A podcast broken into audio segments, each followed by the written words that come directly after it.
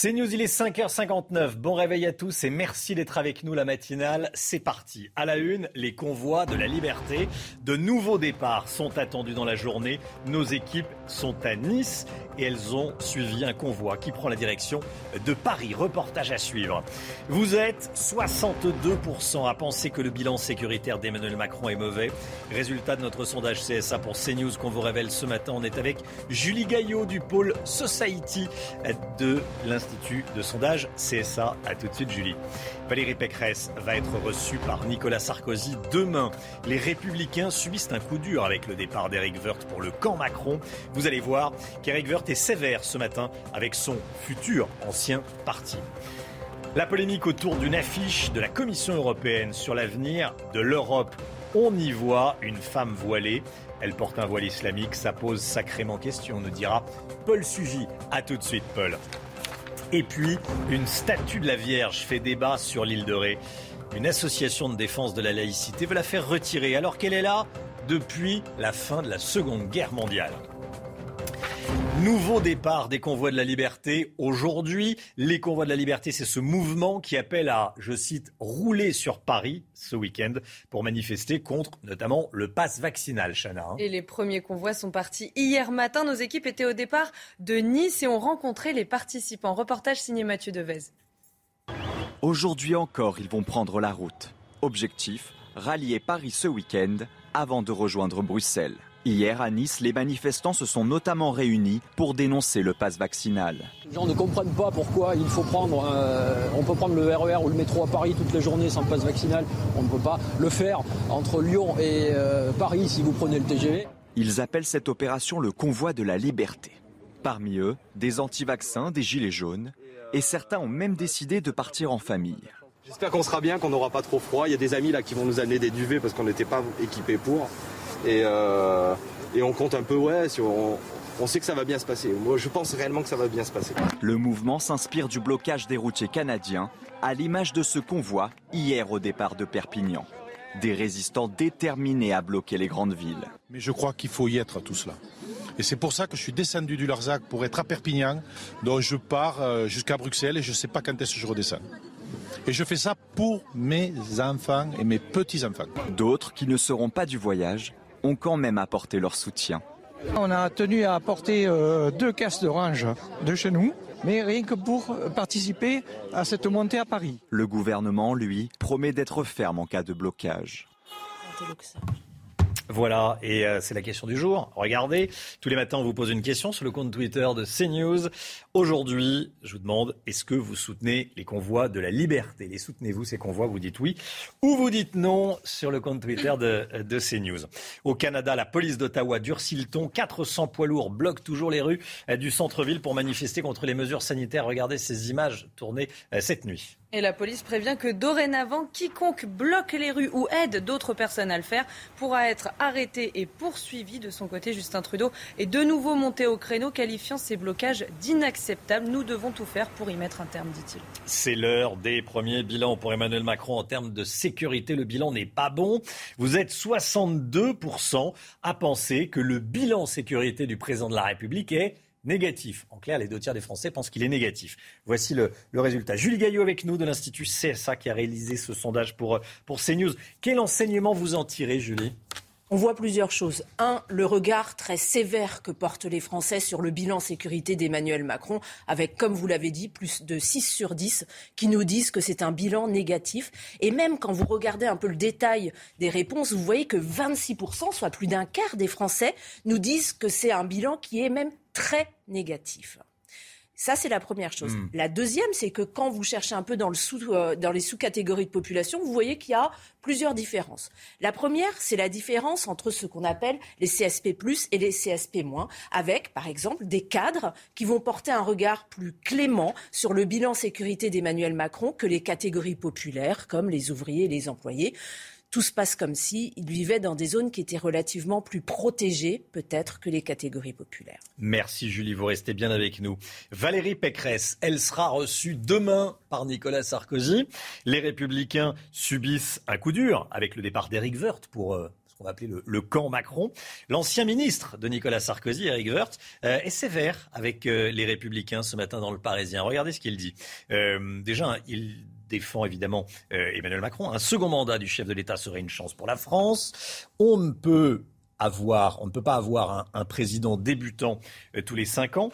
LR décrit une France nostalgique, donc les républicains, recroquevillée sur elle-même on ne peut pas être obnubilé que par l'islam radical. Euh, c'est dur ce que dit Eric Woerth ce matin dans le Parisien, Paul Sugien. Oui, alors effectivement, ce qu'il dit, et c'est d'ailleurs assez intéressant, c'est au fond euh, les mêmes reproches que Xavier Bertrand ou Valérie Pécresse en leur temps avaient adressés au parti Les Républicains au moment où ils reprochaient au parti de s'être enfoncé, on va dire, dans une espèce de conservatisme euh, plutôt proche de la nostalgie que de la construction d'un avenir politique pour la France. C'était en, clair le reproche qu'il faisait. Eric Woerth fait le même. Simplement, entre-temps, bah, Valérie Pécresse est revenue dans le giron des Républicains. Elle assume une candidature qui euh, doit être un équilibre entre les différentes tendances de ce parti on le sait, écartelé entre ces, sensibilités différentes. Et euh, Eric Woerth s'est ému certainement du fait que la ligne Ciotti est un petit peu trop teintée sur la campagne de Valérie Pécresse. Ce qui est en revanche un petit peu plus étonnant quand même dans cette même interview au Parisien, c'est qu'il mm. est questionné par exemple sur la question de la dépense publique. Et il dit clairement que euh, lui-même, euh, qui pourtant a, pas arrêté d'être sévère à l'égard d'Emmanuel Macron là-dessus, enfin Eric Woerth c'est quand même le ministre qui, en particulier sous Sarkozy, était celui de la réduction de la dette, du déficit. Bon, et bien, euh, mis face justement à la politique d'Emmanuel Macron, particulièrement dépensière, ces annonces sur les investissements stratégiques qui vont être euh, faits, y compris dans le cadre de la présidence française de l'Union européenne, par exemple, il dit que lui aussi, son, son logiciel a évolué. Donc c'est quand même un petit peu curieux aussi de voir que lui-même renonce à certains fondamentaux qu'il avait défendus au sein de LR pour rallier un président qu'il a beaucoup, beaucoup critiqué. L'opposition tente de faire interdire le port du voile dans le sport en France. Hier, la proposition de loi été de nouveau examinée à l'Assemblée nationale. Les débats ont été tendus. Certains dénoncent une soumission à l'islamisme euh, de la majorité de l'exécutif qui refuse d'inscrire dans la loi l'interdiction du voile dans les compétitions sportives. Écoutez ce que disait Eric Ciotti. L'islamisme se répand dans les salles de prière, dans les mosquées, bien sûr, mais aussi dans nos quartiers, dans les foyers et aujourd'hui dans les clubs sportifs et dans les fédérations sportives. Partout, l'islamisme avance. Ouvrons enfin les yeux. Les islamistes conquièrent des âmes et des territoires. La République est provoquée et le voile est l'étendard de ce projet totalitaire. Voilà, hier soir, des militantes pro-voile islamistes euh, ou islamiques ont défilé euh, et ont défié surtout l'autorité hier soir.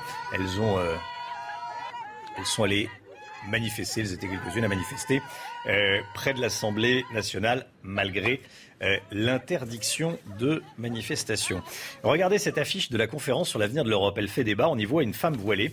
Euh, sur les 17 affiches qui font la promotion de cette conférence, la religion musulmane est la seule représentée. les critiques fusent. La droite s'insurge, Paul. Hein oui, alors c'est une affiche qui date pas tout à fait d'hier. En fait, cette campagne, elle avait été mise en place au mois d'octobre, justement en prévision de cette conférence qui s'ouvre à partir de demain sur mm. l'avenir de l'Union européenne et qui est organisée conjointement par les trois grandes institutions de l'Union européenne. Simplement, elle ressurgit dans un contexte que, euh, qui est un petit peu différent peut-être que celui euh, au cours duquel elle a été conçue. C'est-à-dire qu'entre-temps et depuis quelques mois, l'Union européenne à plusieurs reprises a montré qu'elle pouvait se faire le relais d'une véritable propagande islamiste, c'est-à-dire une propagande orchestrée euh, par des associations proches des frères musulmans qui veulent non seulement banaliser euh, le mode de vie islamiste, y compris dans ses composantes les plus radicales, mais en plus faire euh, interdire tout discours portant à remettre en cause la légitimité de ce mode de vie. En clair, toute critique à l'égard du port du voile dans l'espace public doit être remise en cause sous couvert d'islamophobie, qui est déjà un concept très ambigu. Et ces associations ont obtenu beaucoup de victoires symboliques, d'autres affiches dont on se souvient qu'elles avaient fait polémique précédemment, mais aussi d'importants financements publics de la part de l'Union européenne. Et là, on a l'impression qu'aucune leçon n'a été retenue. C'est-à-dire que le fait de mettre en avant un voile euh, comme sur cette affiche, soit c'est une façon d'en faire un accessoire de mode comme un autre, et auquel cas c'est scandaleusement politique, justement, comme acte de dire cela. Euh, le voile, ça reste un, symbole religieux. Ou alors, dans ces cas-là, l'autre intention peut être de mettre particulièrement en avant une femme musulmane voilée. Et dans ces cas-là, quel est le message? On a l'impression un petit peu, si vous voulez, que l'Union européenne relaie ce discours euh, des organisations islamistes selon lequel les, les, femmes musulmanes seraient particulièrement discriminées en Europe en tant que musulmanes. Et là, ça rejoint des discours complètement délirants où les gens disaient, mais par exemple, à mesure qu'on lutte contre la radicalisation islamiste, en fait, on fait que augmenter l'islamophobie. Et là, c'est un discours qui porte lui aussi à caution. Au procès du 13 novembre. Salah Abdeslam affirme pour la première fois avoir euh, fait marche arrière. Il a renoncé à enclencher sa ceinture d'explosifs, dit-il, le soir des attentats. Je n'ai tué personne, même, même pas une égratignure. Je ne l'ai pas fait. Cinq mois après l'ouverture de ce procès historique, cette prise de parole était très attendue. Salah Abdeslam est le seul membre des commandos terroristes du 13 novembre, euh, toujours en vie. Sandra Buisson suit ce procès pour CNews. C'est un accusé tout en contradiction qui a répondu à la cour hier, un homme qui revendique un parcours de combattant de l'État islamique, qui légitime le combat euh, de l'organisation terroriste, qui est pour l'application de la charia, et dans le même temps, un accusé qui affirme qu'il n'est pas en danger pour la société, que s'il sort de détention, il ne tuera personne. D'ailleurs, il n'a jamais tué personne ni blessé personne. Il a voulu le dire à la cour d'assises d'entrée pour la convaincre de ne pas lui infliger la peine maximale avant de sous-entendre qu'il a renoncé à déclencher sa ceinture explosive le 13 novembre. Mais au-delà de ce qu'il veut dire de son plein gré, Salah Abdeslam s'est montré peu disert sur les faits qui intéressaient euh, la cour d'assises spécialement composée, les préparatifs des attentats jusqu'à l'été 2015. Là, Salah Abdeslam n'a rien vu, rien décelé de ce qui se préparait. Il est départ en Syrie de son frère et de ses proches amis. Il ne savait pas. Les vidéos d'exactions de l'État islamique, il n'en a jamais regardé, dit-il. Et ce curieux euh, voyage en Grèce début août 2015, c'était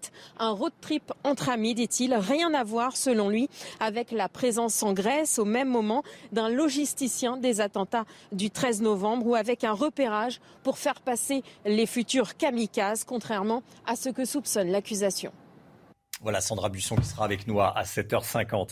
La crise ukrainienne, Emmanuel Macron a appelé Joe Biden eh, pour lui faire un rapport de ces derniers jours. Le président français a informé son homologue américain de ses rencontres avec les présidents russes et ukrainiens. Hein. Selon le Pentagone, plus de 100 000 soldats russes seraient toujours massés aux frontières de l'Ukraine. En cas d'attaque de la Russie, les Occidentaux menacent Vladimir Poutine de sanctions sans précédent. Didier Deschamps juge inadmissible et intolérable l'attitude de Kurt Zuma vous savez, le footballeur de l'équipe de France qui est au cœur d'une polémique, c'est le moins qu'on puisse dire, depuis la publication d'une vidéo le montrant en train de donner un coup de pied à son chat. J'ai été très surpris de la part de Courte. C'est quelque chose qui est inadmissible, intolérable et d'une cruauté sans nom, bien évidemment, dit Didier Deschamps. Je suis sûr qu'il en a pris conscience, mais ces images sont choquantes et insupportables. Euh, dans le même temps, Adidas a décidé de rompre son contrat avec le joueur. C'est vrai que bon, Zuma donne un, coup de pied à son chat euh, devant, euh, devant l'enfant. Je ne sais pas si on a l'image, tiens d'ailleurs. Est-ce qu'on a l'image de... Ah non, on n'a pas l'image. On a la réaction de Deschamps, on n'a pas l'image. Bon, on vous la montrera plus tard. Mais euh, en tout cas, c'est effectivement de nos jours inadmissible. c'est une statue qui fait polémique, celle de la Vierge installée au milieu d'un carrefour de l'île de Réchana. Une association de défense de la laïcité a saisi la justice. Selon elle, l'installation de cette statue est contraire à la loi loi de 1905 qui interdit les monuments à caractère religieux sur l'espace public. Un avis, vous allez le voir, qui est loin d'être partagé par tous les habitants. Jérôme Rampenou. Dans le village paisible de la flotte en Ré, bien installée au bord de la route, cette statue de la Vierge a retrouvé sa place. Après la destruction, au cours d'un accident de la route. Une association, La Libre Pensée, a déposé une plainte pour qu'elle soit déplacée car elle a été réinstallée sur le domaine public les habitants ne comprennent pas cet acharnement. J'ai toujours connu depuis l'âge de 80 ans et j'ai bientôt un âge bien avancé. Il y a des gens qui ont des souvenirs autour de ça et tout. Je trouve que c'est, je vois pas la polémique, quoi. C'est, ridicule tout ça. Je suis pas du tout pratiquante, je vais pas à l'église, mais euh, euh, je, je, comprends pas cette statue, on l'a depuis toujours et, euh, et donc voilà, elle nous tient à cœur. Même s'il a été refait à neuf, je veux dire, ça fait partie de notre histoire ici. C'est même un point de repère dans le village la, Vierge Blanche. Son installation date de la fin de la guerre. Au début, elle était sur un terrain privé, mais avec le temps, elle a été déplacée dans les années 80 pour la construction d'un rond-point. Pour le maire, elle fait partie du patrimoine historique, plus que religieux. Lorsque les, enfants euh, de ce village sont rentrés de la guerre, euh, certains ont vu euh, bien sûr des noms s'inscrire sur le monument mort et puis certains sont revenus entiers, sains et saufs. Et pour fêter cet événement, eh bien, une statue a été érigée. On est carrément dans le domaine patrimonial de la commune. La décision du tribunal administratif de Poitiers est attendue le 3 mars, mais ici, on est déjà prêt à faire appel si besoin. Franchement, il y a des gens qui ont du temps à perdre. Euh, cette statue est là depuis 1945. Euh, Éric de Ritmaten, je voyais réagir. Oui, parce que vraiment, c'est notre histoire, c'est notre culture. On est, on est dans le monde chrétien. C'est ça qu'il faut voir. Euh, on voit partout, même quand vous prenez dans les grandes villes, il y a toujours une vierge, souvent sur un immeuble qui apparaît. Euh, il y a aussi euh, le, le, le, chemin de Saint-Jacques-de-Compostelle. Euh, en France, allez chercher le nombre de vierges qui existent. Il y en a plein, plein, plein. À Marseille, il y a la bonne mère. On n'est oui. même pas obligé d'être chrétien pour lui demander quelque bien chose. D'ailleurs. Donc, moi, je me dis, ah. c'est notre culture et c'est notre chrétienté. Oui, moi, Julie Gaillot.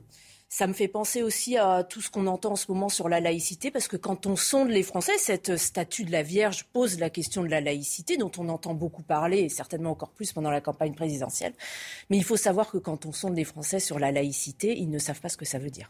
Il y a un énorme flou sur ce concept, et quand voilà, vous cherchez à le faire définir, vous voyez qu'il y a une absence totale de connaissance de ce que ça signifie en vrai. Oui, c'est vrai qu'il y a une majorité, l'opinion publique pense que c'est que la laïcité, c'est contre la religion, c'est ça? La religion musulmane.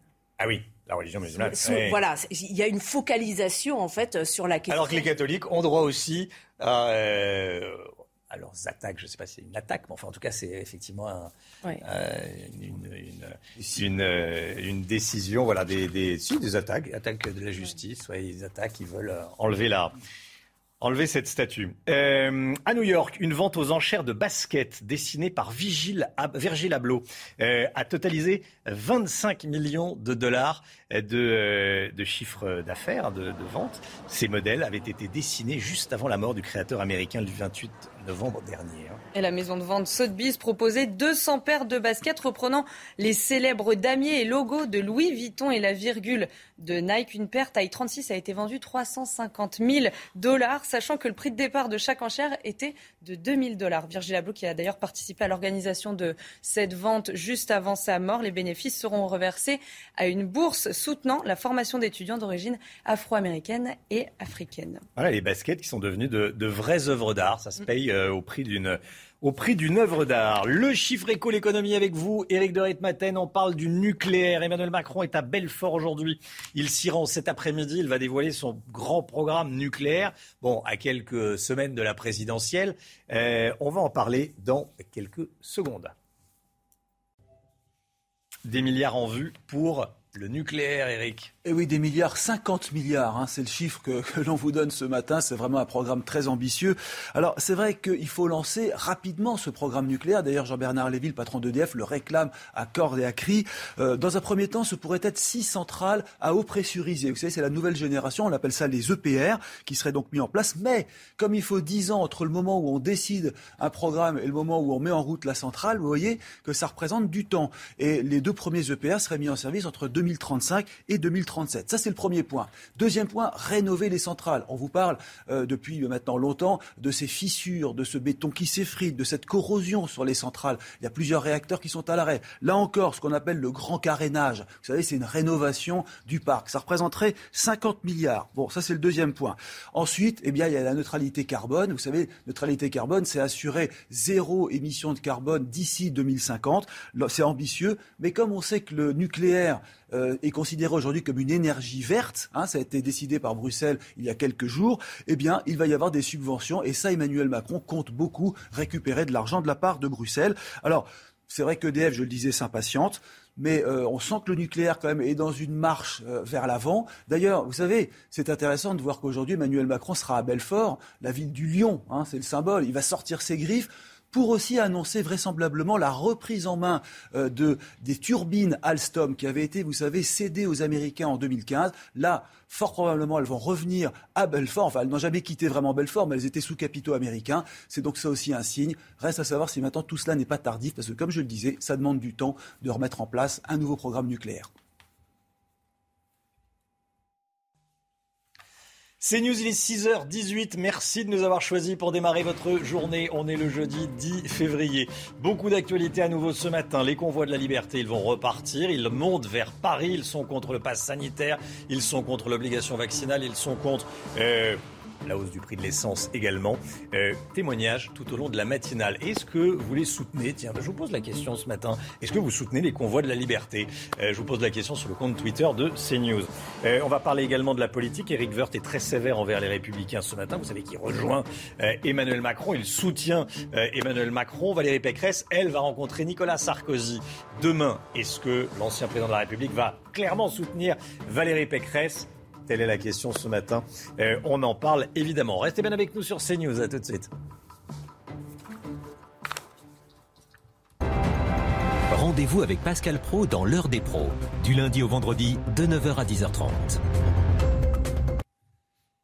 C'est News, il est 6h25. Bravo les Versaillais en football. Versailles, le petit pousset de la, Coupe de France, affrontera Nice en demi-finale. Ça y est. Et oui, les Niçois ont battu hier soir Marseille 4 buts à 1 à l'Alliance Riviera. Versailles s'est qualifié pour le dernier carré en battant Bergerac au tir au but. Ce soir, Nantes affronte Bastia dans le dernier quart de finale. Le vainqueur du match jouera contre Monaco en demi-finale.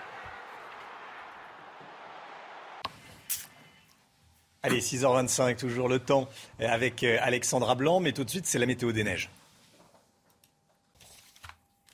Alexandra Blanc, c'est le retour de la pluie au nord. Hein. Oui, on prend la direction de Saint-Germain-sur-Aie, situé euh, sur le département euh, de la Manche, avec des conditions météo qui vont se dégrader aujourd'hui. Hier, on avait un temps assez maussade en fin de journée euh, sur la Manche. On va conserver ce même type de conditions avec en prime l'arrivée ce matin d'une nouvelle perturbation que l'on retrouvera donc principalement près des côtes de la Manche. À l'avant, regardez un ciel parfois assez nuageux à l'avant de la perturbation. On aura quelques petits nuages, sinon plein soleil entre les Pyrénées, le Massif central ou encore les Alpes et toujours ces quelques entrées maritimes autour du golfe du Lion. Dans l'après-midi, la perturbation progresse un petit peu plus au sud entre la Vendée, le nord du bassin parisien, la Normandie ou encore le nord avec localement un temps nuageux mais aussi un temps humide avec quelques petites averses prévues. Plus vous irez vers le sud en revanche, plus vous aurez du grand beau temps avec un petit peu de vent entre la région PACA et la Corse. Les températures contrastées, moins 5 degrés en moyenne ce matin pour le Puy-en-Velay contre 6 degrés à Paris ou encore 6 degrés à Perpignan. Et puis dans l'après-midi, les températures vont grimper dans le sud. Regardez 17 degrés en moyenne euh, pour Toulouse, 15 à 16 degrés sur l'arc méditerranéen, tandis que vous aurez 8 degrés à Lille ou encore du côté de Reims, sud du programme. Conditions météo très agréables pour les journées euh, de demain et après-demain, notamment pour la journée de samedi. On aura quelques entrées maritimes dans le sud, température un petit peu plus fraîche avant le retour de la pluie par le nord-ouest prévu dimanche matin avec l'arrivée d'une nouvelle perturbation. Mais c'est globalement deux belles journées qui vous attendent vendredi et samedi. C'est News, il est 6h29 pile. Bienvenue à tous et merci d'être avec nous. À la une ce matin, écoutez bien, cette agression traumatisante. Une, une trentenaire a été agressée, volée, séquestrée chez elle alors qu'elle vit au premier étage d'un appartement dans le quartier de la Goutte d'Or à Paris. Les trois agresseurs sont passés par la fenêtre. Reportage dès le début du journal. Vous êtes 62% à penser que le bilan sécuritaire d'Emmanuel Macron est mauvais, résultat de notre dernier sondage CSA pour CNews. Vous sentez-vous plus ou moins en sécurité qu'il y a 5 ans? On vous a posé la question, c'est votre avis. Valérie Pécresse va être reçue par Nicolas Sarkozy demain. Les républicains subissent un coup dur avec le départ d'Éric Woerth pour le camp Macron. Vous allez voir qu'il est euh, sévère avec son futur ancien parti Eric Woerth. Paul Sugy est avec nous en plateau. Les convois de la liberté de nouveaux départs sont attendus dans la journée. Nos équipes étaient à Nice hier où le convoi a pris la direction de Paris. Les républicains veulent faire interdire le port du voile dans les compétitions sportives en France. Le gouvernement rechigne. On sera avec un spécialiste de ces questions, Médéric Chapiteau, qui sera avec nous dans un instant. Je voulais qu'on commence donc avec cette agression traumatisante s'il en est. À Paris, une trentenaire a été séquestrée, volée et agressée chez elle. Ça s'est passé lundi soir dans le 18e arrondissement de la capitale. Trois hommes ont brisé la vitre de la fenêtre de son appartement situé au premier étage alors qu'elle était à l'intérieur, Chana. Ils sont donc entrés par la fenêtre, ils l'ont agressée avant de la voler et de repartir. Tous les détails avec Sybille Delettre et Charles Baget. C'est une agression particulièrement traumatisante. Il était un peu avant minuit ce lundi, dans le quartier de la Goutte d'Or à Paris. Une jeune femme de 35 ans est tranquillement chez elle lorsque trois individus font irruption dans son appartement. Situé au premier étage, les malfaiteurs ont escaladé la façade et briser une vitre pour pouvoir entrer. Il séquestre la jeune femme et la menace avec un pistolet sur la tempe. L'un des malfrats vole sa carte bleue et va retirer 300 euros au distributeur, pendant que les autres fouillent l'appartement et volent un ordinateur, un téléphone et des bijoux en or. Le trio réussit ensuite à prendre la fuite à bord d'une Citroën C1. Ils sont toujours activement recherchés. On a les policiers du deuxième district de police judiciaire, c'est-à-dire des policiers spécialisés dans l'investigation, qui vont utiliser tous les moyens d'enquête à leur disposition, la téléphonie, la vidéoprotection, les mouvements bancaires. Mais euh, la volonté des policiers, c'est que ça ne reste pas impuni en retrouvant les auteurs et en les présentant devant la justice. Des riverains ont également été interrogés. La victime, très choquée mais pas blessée, a déposé plainte. C'est l'heure des premiers bilans pour Emmanuel Macron et en termes de sécurité, il n'est pas bon. Vous êtes 62% à penser que son bilan sécurité, le bilan sécurité du président de la République, est négatif. En clair, deux tiers d'entre vous euh, pensez que le bilan euh, sécurité d'Emmanuel Macron n'est pas bon. C'est le résultat de notre sondage exclusif. C'est ça pour CNews. Et vous, euh, qu'en pensez-vous? Est-ce que vous vous sentez plus ou moins en sécurité qu'il y a 5 ans. Comme tous les matins, on vous donne la parole dans la matinale. C'est important. Écoutez, c'est votre avis. Mon entourage, j'ai eu pas mal de problèmes avec des agressions, surtout du côté, bah, par exemple, de mes sœurs où, euh, où, on a pas mal parlé, ou des amis qui m'en ont parlé. Euh, du fait qu'il n'y ait pas eu d'attentat de, vraiment important depuis 5 ans. Euh, ça a l'air un peu plus calme, mais pour autant, je ne sais pas s'il faut qu'on se sente plus en sécurité ou pas. Je prends le métro, je prends les transports, j'ai jamais eu de problème. Enfin, c'est pas du tout un problème pour moi d'être le soir dans les rues, le soir de prendre les transports le soir. Dans les rues, ouais, le soir, euh, ça peut arriver euh, que je sois pas trop euh, à l'aise pour sortir toute seule. Ou après, dans, mon quartier, ça va. Mais oui, je sais qu'il y a des quartiers où j'irai pas toute seule. Nouveau départ de Convoi de la Liberté. Aujourd'hui, les Convois de la Liberté, c'est ce mouvement euh, qui appelle, je cite, à rouler sur Paris euh, samedi pour manifester contre le pass vaccinal. Et les premiers convois sont partis hier matin. Nos équipes étaient au départ de Nice et ont rencontré des participants. Je vous propose d'écouter l'un d'entre eux. Je crois qu'il faut y être à tout cela.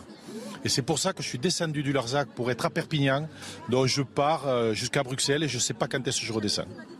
Et je fais ça pour mes enfants et mes petits-enfants.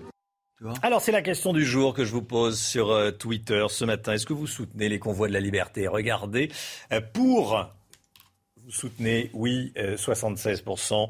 Non, je ne soutiens pas, 24% c'est pas un sondage, hein, on le dit à chaque fois. C'est une consultation des, euh, des tweetos qui vont sur le compte Twitter de CNews. Ça donne une, ça donne une indication. Vous êtes aux, trois quarts, vous dites non. Euh, enfin, vous dites oui, oui, on les soutient.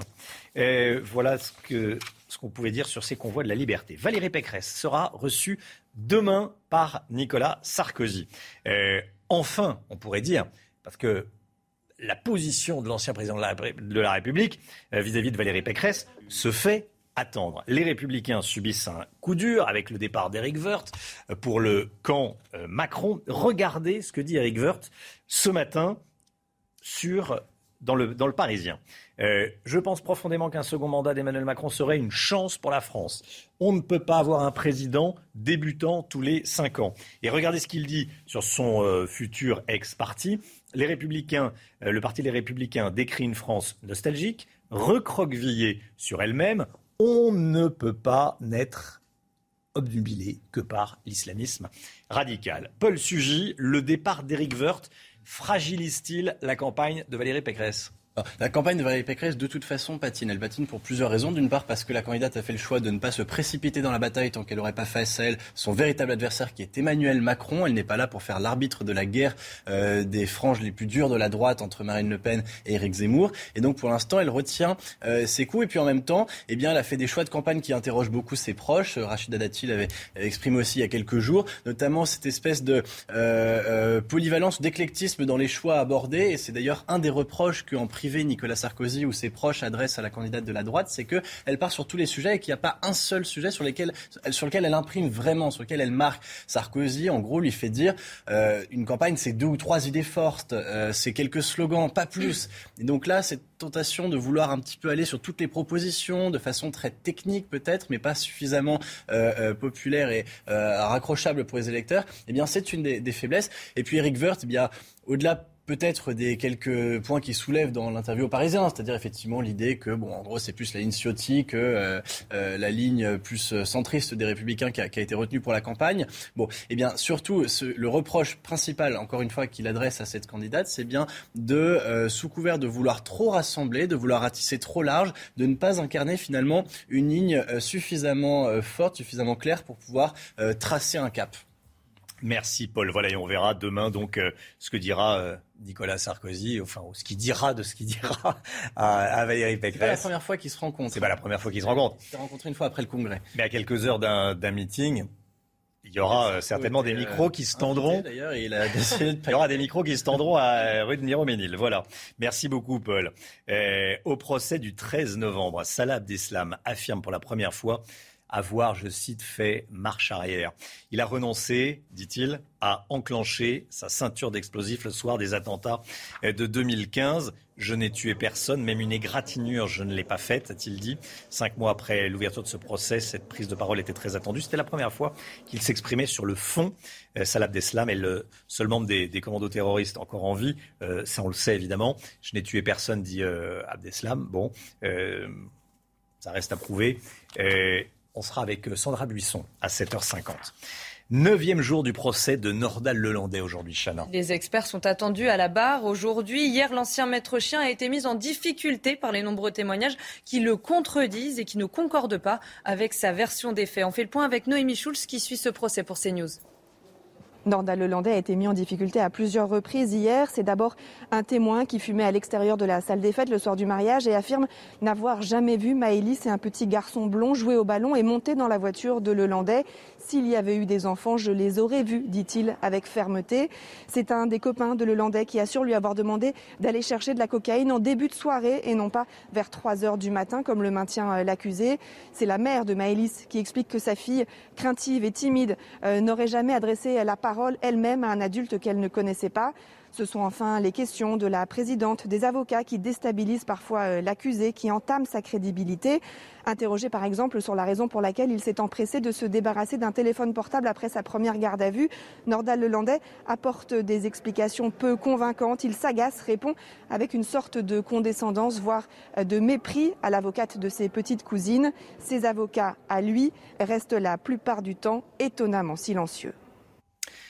Je voulais vous parler de cette application ce matin, ça s'appelle Humei. Euh, ça permet de lutter contre ce qu'on appelle le harcèlement de rue. En clair, avec cette application, euh, les femmes peuvent signaler euh, quand elles sont harcelées, insultées, agressées, et elles peuvent ainsi trouver un lieu de refuge pour se mettre en sécurité. Une convention va être signée aujourd'hui avec le ministère de l'Intérieur pour mobiliser les commissariats. Explication signée Yann Effelé, Reda Rabit et Pierre-François Altermat.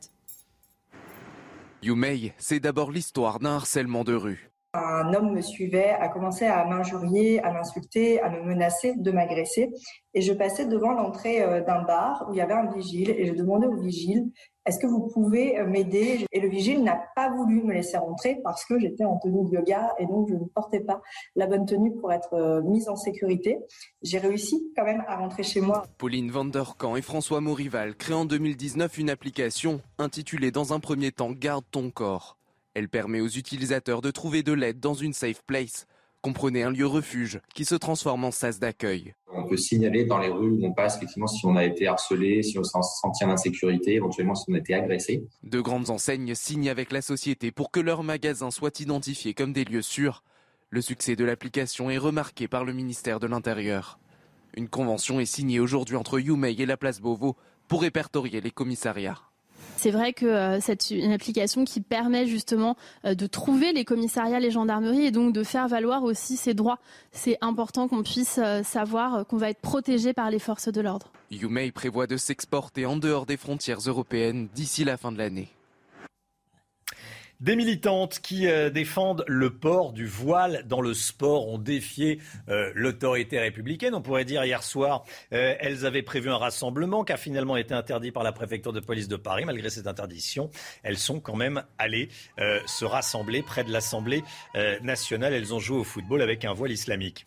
Médéric Chapiteau avec nous, chercheur en sciences sociales, ancien gendarme spécialiste de ces questions. Bonjour Médéric Chapiteau et merci euh, d'être euh, avec nous ce matin dans la matinale de CNews. Je voulais qu'on aille un petit peu plus loin pour comprendre euh, ce dont on parlait précisément quand on parlait d'islamisme dans le sport. Il y a déjà les, compétitions sportives. Les républicains veulent interdire le vol islamique.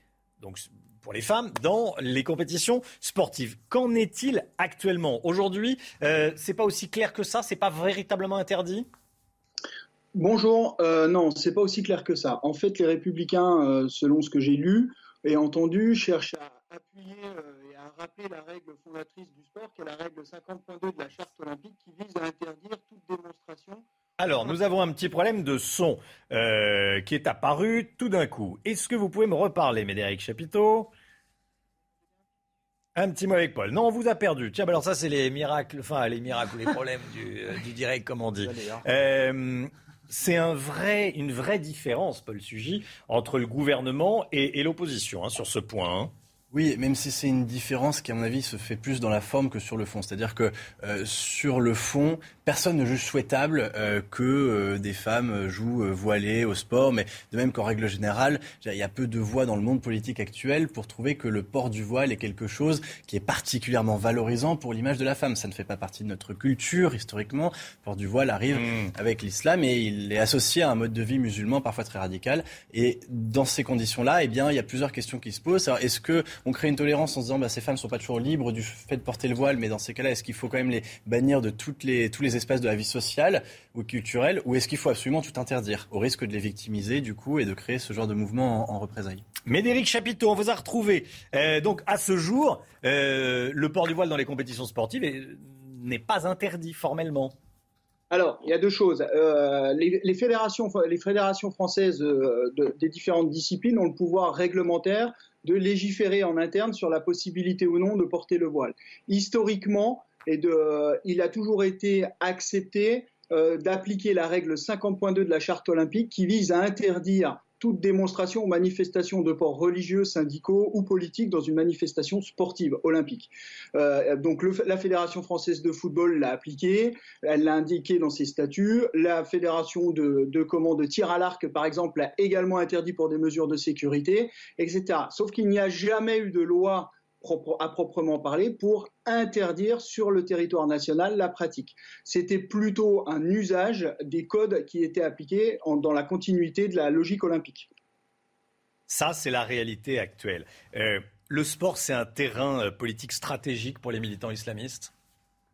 Il y a deux choses. Euh, avant toute chose, le sport est un lieu d'éducation. Et je pense que la plus gros, ce qui, est mis en exergue avec ces, tentatives d'entrisme, c'est que nous sommes, nous, les législateurs, à mon avis, ne sont pas allés jusqu'au bout du raisonnement en 2004, puisque le sport est un lieu d'éducation. Autant l'éducation nationale a été sanctuarisée justement pour préserver euh, l'enseignement euh, scolaire et républicain à l'école, autant le sport en tant que lieu d'éducation, selon moi, aurait dû être préservé également de la même manière avec une extension de la loi de 2004, ce qui aurait simplifié beaucoup de, problématiques que, que, nous connaîtrions pas aujourd'hui. C'est-à-dire qu'on aurait réglé le problème. On aurait réglé le problème. Euh, voile interdit au lycée, voile interdit dans le sport.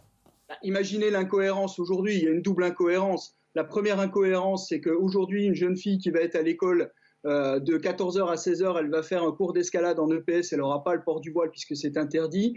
Et à 16h, elle revient avec son club d'escalade, par exemple. Elle va, elle va aller dans l'école qui met à disposition le gymnase.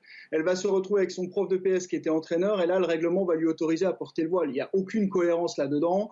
Aujourd'hui, on se retrouve avec le ministère de l'Éducation nationale, de la jeunesse et des sports, et on a le ministre Blanquer qui malheureusement doit faire le grand écart entre une application stricte de la loi 2004 à l'école et sous, son, sous son, sa juridiction, il a également le sport qui aujourd'hui a une forme de permissivité religieuse qui pose question puisqu'on est dans une terre d'éducation. Donc là, c'est important. C'est important de, de, le signaler. C'est vrai que c'est pas facile à comprendre et pour les jeunes et pour les éducateurs sportifs sur le territoire. Médéric Chapiteau, une dernière question. Euh, quand on a ses enfants dans un club sportif, euh, ou d'ailleurs qu'on est inscrit, même adulte, dans un club de sport, on est nombreux à aller courir sur un tapis, voilà. Euh, quels sont les, les petits signaux, les signaux faibles qui doivent alerter, les petits changements? Il existe plusieurs choses. La plus grande difficulté, c'est de ne pas faire l'amalgame entre justement ce que vous avez évoqué, euh, la pratique des les musulmans qui pratiquent leur sport aujourd'hui au quotidien et qui posent aucune difficulté, et effectivement cet entrisme islamiste qui apparaît dans les clubs. Plus de, plus de 127 clubs aujourd'hui ont été identifiés par la ministre des Sports comme étant avec en lien avec une mouvance séparatiste. Et, et on laisse aujourd'hui ces clubs encore exister. C'est toute mon incompréhension parce que du coup, ça participe à l'amalgame. Si on veut éviter l'amalgame, autant fermer ces clubs qui posent soi-disant difficultés. Concernant votre question précisément, euh, les signaux, on les entend, c'est-à-dire que dès qu'on va avoir une pratique, pratique religieuse ou un changement de comportement au sein du club, eh ben, ça va poser des questions. À titre d'exemple, quelqu'un qui participait pendant toute la, pendant toute la saison sportive à des, à des, à des festivités au, sein du club et qui aujourd'hui ne veulent plus participer à ces festivités au motif d'une pratique religieuse rigoriste, on va avoir des inquiétudes à avoir. Et malheureusement, ça se constate. Et aujourd'hui, l'effet le plus important, enfin le plus important, si vous voulez un exemple significatif, c'est l'arrivée d'une pratique d'une médecine prophétique, et je mets des guillemets, médecine prophétique qui s'appelle la hijama dans le sport. Vous voyez énormément de sportifs de haut niveau qui utilisent des ventouses, mais certains se font même avec des saignées. Euh, et à partir de là, tout ça est teinté de, soi-disant religion et de, encadré par des soi-disant médecins. Et ça pose une vraie question dans la logique séparatiste qui est votée par le gouvernement. Et j'aimerais bien qu'on s'y intéresse. Merci beaucoup, Médéric Chapiteau. Merci d'avoir été en direct avec nous ce matin eh, dans la matinale CNews. Bonne journée à vous. Eh, merci beaucoup. Le sport, tout de suite. Allez, on va parler de la Coupe de France.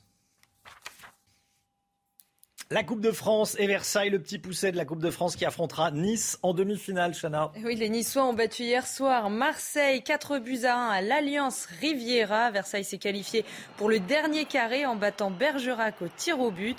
Euh, ce soir, Nantes affronte Bastia dans le dernier quart de finale. Le vainqueur du match jouera contre Monaco en demi-finale. Et puis les suites de l'affaire Kurtzuma, euh, le joueur de l'équipe de France de foot qui a, violenté, qui a violenté son chat. Didier Deschamps réagit. Il juge inadmissible et intolérable ce qu'a fait Zuma. C'est quelque chose qui est inadmissible, intolérable et d'une cruauté sans nom, bien évidemment. Je suis sûr qu'il en a pris conscience, mais ces images sont choquantes et insupportables. Euh, Zuma qui a donné un coup de pied euh, à son chat, qui a euh, perdu d'ailleurs son contrat avec Adidas. Adidas a décidé de rompre son contrat avec le joueur.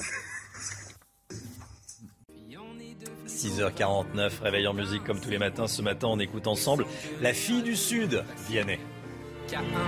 Avant toi, c'était dur et froid comme la nuit.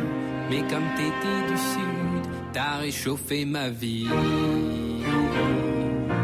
La fille du Sud, elle avait mis dans ma vie tout son la fille du Sud, je l'attendais La fille du Sud, quand elle avait froid, j'aurais fait n'importe quoi. Les filles. C'est News, il est 6h50. Restez bien avec nous dans un instant. La politique avec euh, Paul Sugy. On va revenir sur une euh, campagne polémique de l'Union européenne. Et puis euh, on parlera des convois de la liberté. Les convois de la liberté euh, qui prennent la route direction Paris. De nouveaux convois vont euh, prendre la route ce matin. Restez bien avec nous, à tout de suite. Rendez-vous avec Jean-Marc Morandini dans Morandini Live du lundi au vendredi de 10h30 à midi. C'est News, 6h56, la politique avec vous, euh, Paul Sugy, à la veille de l'ouverture de la conférence sur l'avenir de l'Europe. Une affiche fait polémique. On y voit une femme voilée ainsi que ce slogan L'avenir est entre vos mains. Ça vous fait réagir, Paul, ce matin? Oui, alors elle ressurgit plusieurs mois après. La campagne date d'il y a quelques mois déjà. Enfin, elle est en ligne depuis quelques mois. Donc c'est une conférence qui s'ouvre demain du 11 au 13 février sur l'avenir de l'Europe. Et pour ça, il y avait un certain nombre de supports de communication à disposition de ceux qui voulaient relayer l'événement ou ceux qui voulaient l'illustrer. Et donc parmi 17 affiches proposées euh, en téléchargement libre sur le site des institutions européennes, il y a notamment alors cette affiche-là. Alors on voit bien que l'objectif de cette campagne, euh, c'est le plus d'inclusion possible. 17 affiches avec des vieux, des jeunes, euh, une personne handicapée. On a l'impression qu'il fallait cocher toutes les cases. Et donc, parmi ces cases, euh, la euh, femme musulmane euh, voilée. Alors, Déjà, on pourrait s'interroger sur la logique, c'est-à-dire qu'on a l'impression que petit à petit, la logique de représentation s'efface devant la logique de ressemblance. Il faut à tout prix qu'on trouve quelqu'un qui nous ressemble dans les personnes qui sont mises en avant. Alors, en l'occurrence, là, c'est une communication pour une euh, réflexion sur l'avenir stratégique de l'Europe. Si on était un petit peu euh, tatillon, on pourrait dire, bah tiens, par exemple, il n'y a pas de personnes typées asiatiques sur la campagne. Est-ce que euh, l'Europe serait euh, raciste à l'égard des personnes asiatiques? Vous voyez, c'est un petit peu cette logique-là qui, à mon sens, déjà mérite d'être questionnée. Est-ce qu'il faudra un jour, je sais pas moi, 450 millions d'affiches. Les Européens devront tous poser sur une affiche pour qu'on se sente vraiment représenté par l'Union européenne Alors, je vais me faire l'avocat de cette campagne, Paul. Après tout, ce n'est qu'une affiche parmi 17 autres. Oui, alors ce qui pose question, c'est que malgré tout, la personne voilée, la personne musulmane, est la seule qui porte un signe religieux euh, ostensible. On voit pas de kippa, on voit pas de médaille de baptême, simplement une femme qui porte un voile. Alors là, on peut s'interroger sur les, on va dire les, les, raisons qui ont conduit à faire cette affiche. Soit, euh, d'une part, l'Union européenne veut représenter une femme musulmane au nom de ce discours qui commence à prendre beaucoup d'ampleur en Europe, qui serait que euh, au sein de l'Union européenne, il y aurait une islamophobie galopante. Et là, c'est vraiment se faire le relais d'une propagande islamiste, euh, pour le coup, qui est extrêmement extrêmement délétère. Par exemple, il y avait des associations financées par de l'argent public européen qui se demandaient si la lutte contre le terrorisme n'entraînait pas en retour une vague d'islamophobie en Europe. On voit bien le genre de campagne que ça peut poser. Ou alors, autre possibilité, le voile ici est représenté davantage comme un accessoire de mode et pas comme un signe religieux. Et là encore, c'est faire le jeu des associations proches des frères musulmans qui veulent banaliser, normaliser le port des signes religieux musulmans en en faisant effectivement des accessoires de mode et pas des signes religieux et quitte à interdire ensuite tout discours qui viserait, euh, on va dire, à, remettre en cause la légitimité euh, de ces signes religieux qui posent question par rapport aux droits des femmes. Dans un certain nombre de pays musulmans, les femmes se euh, font mettre en prison parce qu'elles refusent de porter le voile. C'est le cas en Iran chaque mois en ce moment même. Paul Sugy, merci Paul. Soyez là à 8h15. Laurence Ferrari recevra ce matin Aurore Berger, députée La République En Marche des Yvelines. Le temps tout de suite, Alexandra Blanc. Alexandra, c'est le retour de la pluie au nord aujourd'hui. Hein. Oui, arrivée d'une nouvelle perturbation, arrivée d'un front froid par les côtes de la Manche et donc conséquence, un temps humide et bien gris, notamment entre la Bretagne, la Normandie ou encore en remontant sur le nord. Quelques entrées maritimes également autour du golfe du Lion. Et puis dans l'après-midi, la perturbation progresse un petit peu plus au sud entre la Vendée, le nord du bassin parisien ou encore la Normandie. À l'avant, quelques nuages et toujours du plein soleil entre le sud-ouest, les régions centrales ou encore les Alpes. Température hivernale ce matin sur le centre, moins 5 degrés au Puy-en-Velay contre 6 degrés pour le bassin parisien, là où il y a des nuages. Et puis dans l'après-midi, un petit air de printemps dans le sud-ouest, 17 degrés en moyenne pour Toulouse. Vous aurez en moyenne 15 degrés à Marseille et localement 8 degrés en remontant vers le nord. Suite du programme, de belles journées. Vendredi et samedi, le soleil est au rendez-vous avant une dégradation prévue dimanche matin. CNews, il est 7h. Merci d'être avec nous. Merci d'avoir choisi CNews pour démarrer votre journée. On est le jeudi 10 février. Ravi de vous retrouver. Les convois de la liberté continuent leur remontée vers Paris. Les services de renseignement suivent l'évolution de la situation presque heure par heure. On a rencontré des militants très motivés. Vous allez le voir et on va en débattre dans un instant. Avec vous, Laurent Hénard. Bonjour, Laurent Hénard, Bonjour. président du Parti radical. Et avec vous, euh, et ancien ministre. Et avec vous, Guillaume Guillaume Perrault, rédacteur en chef de, du Figaro Vox. Bonjour Guillaume. Et à tout de suite, tous les deux. Chana Lousteau, nouveau départ de convoi de la liberté aujourd'hui. Hein. Oui, les convois de la liberté, vous savez, c'est ce mouvement qui appelle, je cite, à rouler sur Paris euh, samedi pour manifester contre le pass vaccinal. Les premiers convois sont partis hier matin. Nos équipes étaient au départ de Nice et ont rencontré des participants. Reportage signé Mathieu Devez. Aujourd'hui encore, ils vont prendre la route. Objectif rallier Paris ce week-end avant de rejoindre Bruxelles. Hier à Nice, les manifestants se sont notamment réunis pour dénoncer le pass vaccinal. Les gens ne comprennent pas pourquoi il faut prendre, euh, on peut prendre le RER ou le métro à Paris toutes les journées sans pass vaccinal. On ne peut pas le faire entre Lyon et euh, Paris si vous prenez le TGV. Ils appellent cette opération le convoi de la liberté. Parmi eux, des anti-vaccins, des gilets jaunes, et certains ont même décidé de partir en famille. J'espère qu'on sera bien, qu'on n'aura pas trop froid. Il y a des amis là qui vont nous amener des duvets parce qu'on n'était pas équipés pour. Et, euh, et, on compte un peu, ouais, si on, on sait que ça va bien se passer. Moi, je pense réellement que ça va bien se passer. Le mouvement s'inspire du blocage des routiers canadiens, à l'image de ce convoi hier au départ de Perpignan. Des résistants déterminés à bloquer les grandes villes. Mais je crois qu'il faut y être tout cela. Et c'est pour ça que je suis descendu du Larzac pour être à Perpignan. Donc je pars euh, jusqu'à Bruxelles et je ne sais pas quand est-ce que je redescends. Et je fais ça pour mes enfants et mes petits-enfants. D'autres qui ne seront pas du voyage ont quand même apporté leur soutien. On a tenu à apporter euh, deux caisses d'orange de chez nous, mais rien que pour participer à cette montée à Paris. Le gouvernement, lui, promet d'être ferme en cas de blocage. Et c'est la question du jour que je vous pose sur Twitter. Tous les matins, on vous pose une question euh, sur le compte Twitter de CNews.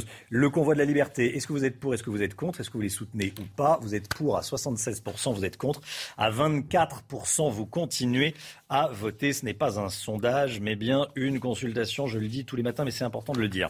Euh, c'est l'heure des premiers bilans pour Emmanuel Macron et en termes de sécurité, il n'est pas bon. Vous êtes 62% à penser que le bilan sécurité du président de la République est négatif.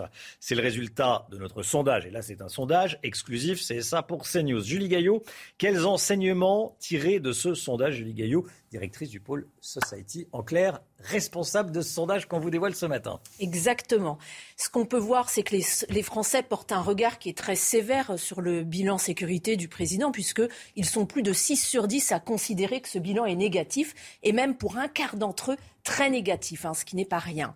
Ensuite, ce qu'on peut voir, c'est que ça suscite certains clivages au sein de la population, notamment un clivage entre CSP et CSP avec des cadres qui portent un regard légèrement plus clément que les ouvriers et les employés sur son bilan sécurité. Tout se passe comme si euh, les cadres voilà, habitaient peut-être dans des zones un peu plus préservées que euh, les catégories populaires. Et enfin, ce qu'on voit également, c'est que traditionnellement, ce type de questions suscite un très fort clivage politique, avec d'une part à droite et à l'extrême droite des sympathisants extrêmement mécontents. Ils sont entre 8 et 9 sur 10 à juger son bilan négatif. Les sympathisants la reine font bloc derrière leur patron, mais plus surprenant, ce sont les réponses à gauche, où on les sent plus hésitants. 45% nous hmm. disent que son bilan est positif versus 55% d'avis contraires on voit qu'ils sont un peu, euh, voilà, peut-être ben oui, peut-être ben non, signe peut-être que ce n'est pas une question très structurante à gauche. Merci beaucoup Julie, vous restez bien évidemment avec nous. Valérie Pécresse sera reçue demain par Nicolas Sarkozy. Enfin, diront euh, certains, euh, la position de l'ancien président de la République vis-à-vis -vis de Valérie Pécresse se fait attendre. Les républicains subissent un coup dur avec le départ d'Éric Woerth pour le camp Macron. Regardez ce que dit Éric Woerth ce matin dans le Parisien. Je pense profondément qu'un second mandat d'Emmanuel Macron serait une chance pour la France. On ne peut pas avoir un président débutant tous les cinq ans. Éric Woerth est également sévère avec les Républicains. LR décrit une France nostalgique, recroquevillée sur elle-même. On ne peut pas n'être obnubilé que par l'islamisme radical. Euh, tiens, Guillaume Perrault, euh, un commentaire sur ce que dit Eric euh, Woerth. Est-ce que c'est un, coup dur pour Valérie Pécresse, le départ de, de Woerth? Je dirais oui. Je hmm. dirais oui parce que le cœur du projet de Valérie Pécresse, c'est de montrer que c'est elle la plus compétente et qu'elle est prête à gouverner. Et Eric Woerth, en sa, en sa qualité d'ancien ministre du budget de Sarkozy, le poids lourd des années Sarkozy, d'ancien ministre du Travail, c'est lui qui avait, fait, qui avait porté la réforme des retraites en 2010 en sa qualité actuelle de président de la commission des finances de l'Assemblée nationale, il incarne vraiment cette, cette expertise, c'est un poids lourd. Oui, absolument. C'est un, poids lourd. Il n'y en a pas tant que ça aujourd'hui. Il y a droite qui peuvent revendiquer cette qualité autour de, Valérie Pécresse. Donc oui, c'est un, c'est un, c'est un coup dur qui intervient évidemment au moment qui va être, lui être le plus nuisible à elle, puisqu'elle fait un grand meeting dimanche. Allez, j'aimerais qu'on parle des convois de la liberté euh, des Français qui se préparent, qui euh, euh, ont une voiture, qui ont un camping-car, qui font des, réserves de nourriture et qui montent de l'est, de l'ouest, du sud, du nord, même à Lille, on dit monter à Paris, et qui vont se diriger vers, vers la capitale. Laurent Hénard, Guillaume Perrault. Qu'est-ce que vous dites à ceux déjà qui montent vers Paris? Ils sont On les entend hein, depuis quelques jours. Il y a une colère, une colère contre le pass sanitaire, mais pas uniquement. Euh, le prix de l'essence. Il y a un espèce de ras-le-bol. Laurent Hénard, ancien ministre, qu'est-ce que vous dites?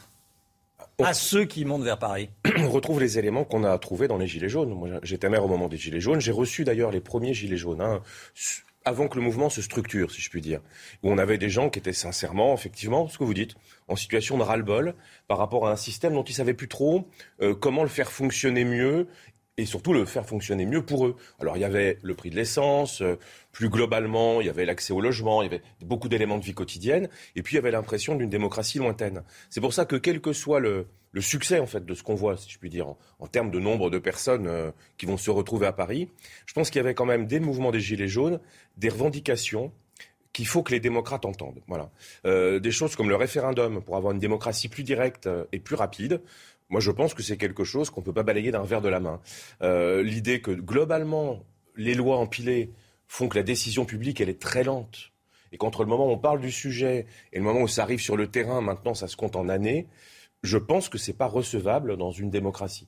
Parce que parfois, la, durée, la durée de, mise en œuvre d'une décision, elle est plus longue que le mandat qu'on donne à mmh. l'élu local ou à l'élu national. Donc il y a quand même derrière, sur le fonctionnement de, la démocratie des pouvoirs publics, à mon avis, euh, des choses à, offrir à ces personnes qui rejettent le système et qu'on ne peut pas laisser euh, durablement en dehors du système. D'autant plus que ce n'est pas toujours les mêmes. Il y a une partie très dure, euh, anti-vax, anti-tout, structurée dans les réseaux sociaux, effectivement. Mais ils arrivent à agréger. Vous voyez une sincérité ils arrivent ou, euh, ou des arrière-pensées politiques. Il y a des arrière-pensées, il y a euh. des groupes activistes mobilisés. Moi, je les ai vus organiser mm. des manifestations à Nancy. C'était toujours les mêmes. Ils étaient connus des services de police. Et, l'objectif était de créer des tensions, de faire en sorte que ça dégénère. Et ils roulaient pour qui?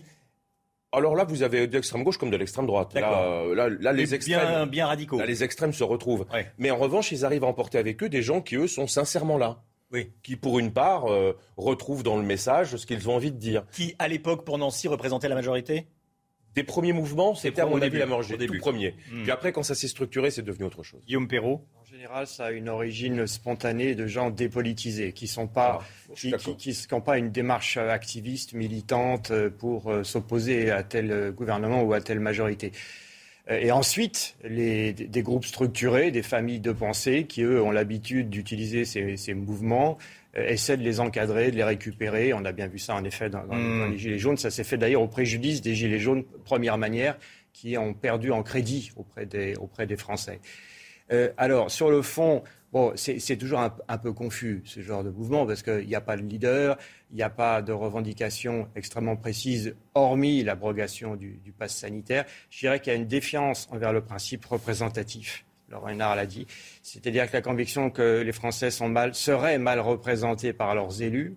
Je pense aussi que l'interdiction du cumul des mandats n'arrange rien, puisqu'ils ont des, en face d'eux des députés qui sont plus maires et des maires qui ne peuvent plus être députés. Donc euh, ils considèrent qu'ils n'ont plus de relais pour se faire entendre à, Paris, où tous décident d'après eux, malgré 30, 30, ans de décentralisation. C'est aussi quelque chose qui compte beaucoup dans le, dans, le désarroi de, de certains Français. Et ils ont raison ou tort? Ah c'est difficile, à c'est difficile de, euh, de, dire raison ou tort. Ce qui est sûr, c'est que... Non mais, quand on habite à 30 km de Toulouse, qu'on fait euh, deux pleins ou trois par semaine, est-ce qu'on est bien représenté à l'Assemblée? Non mais je pose...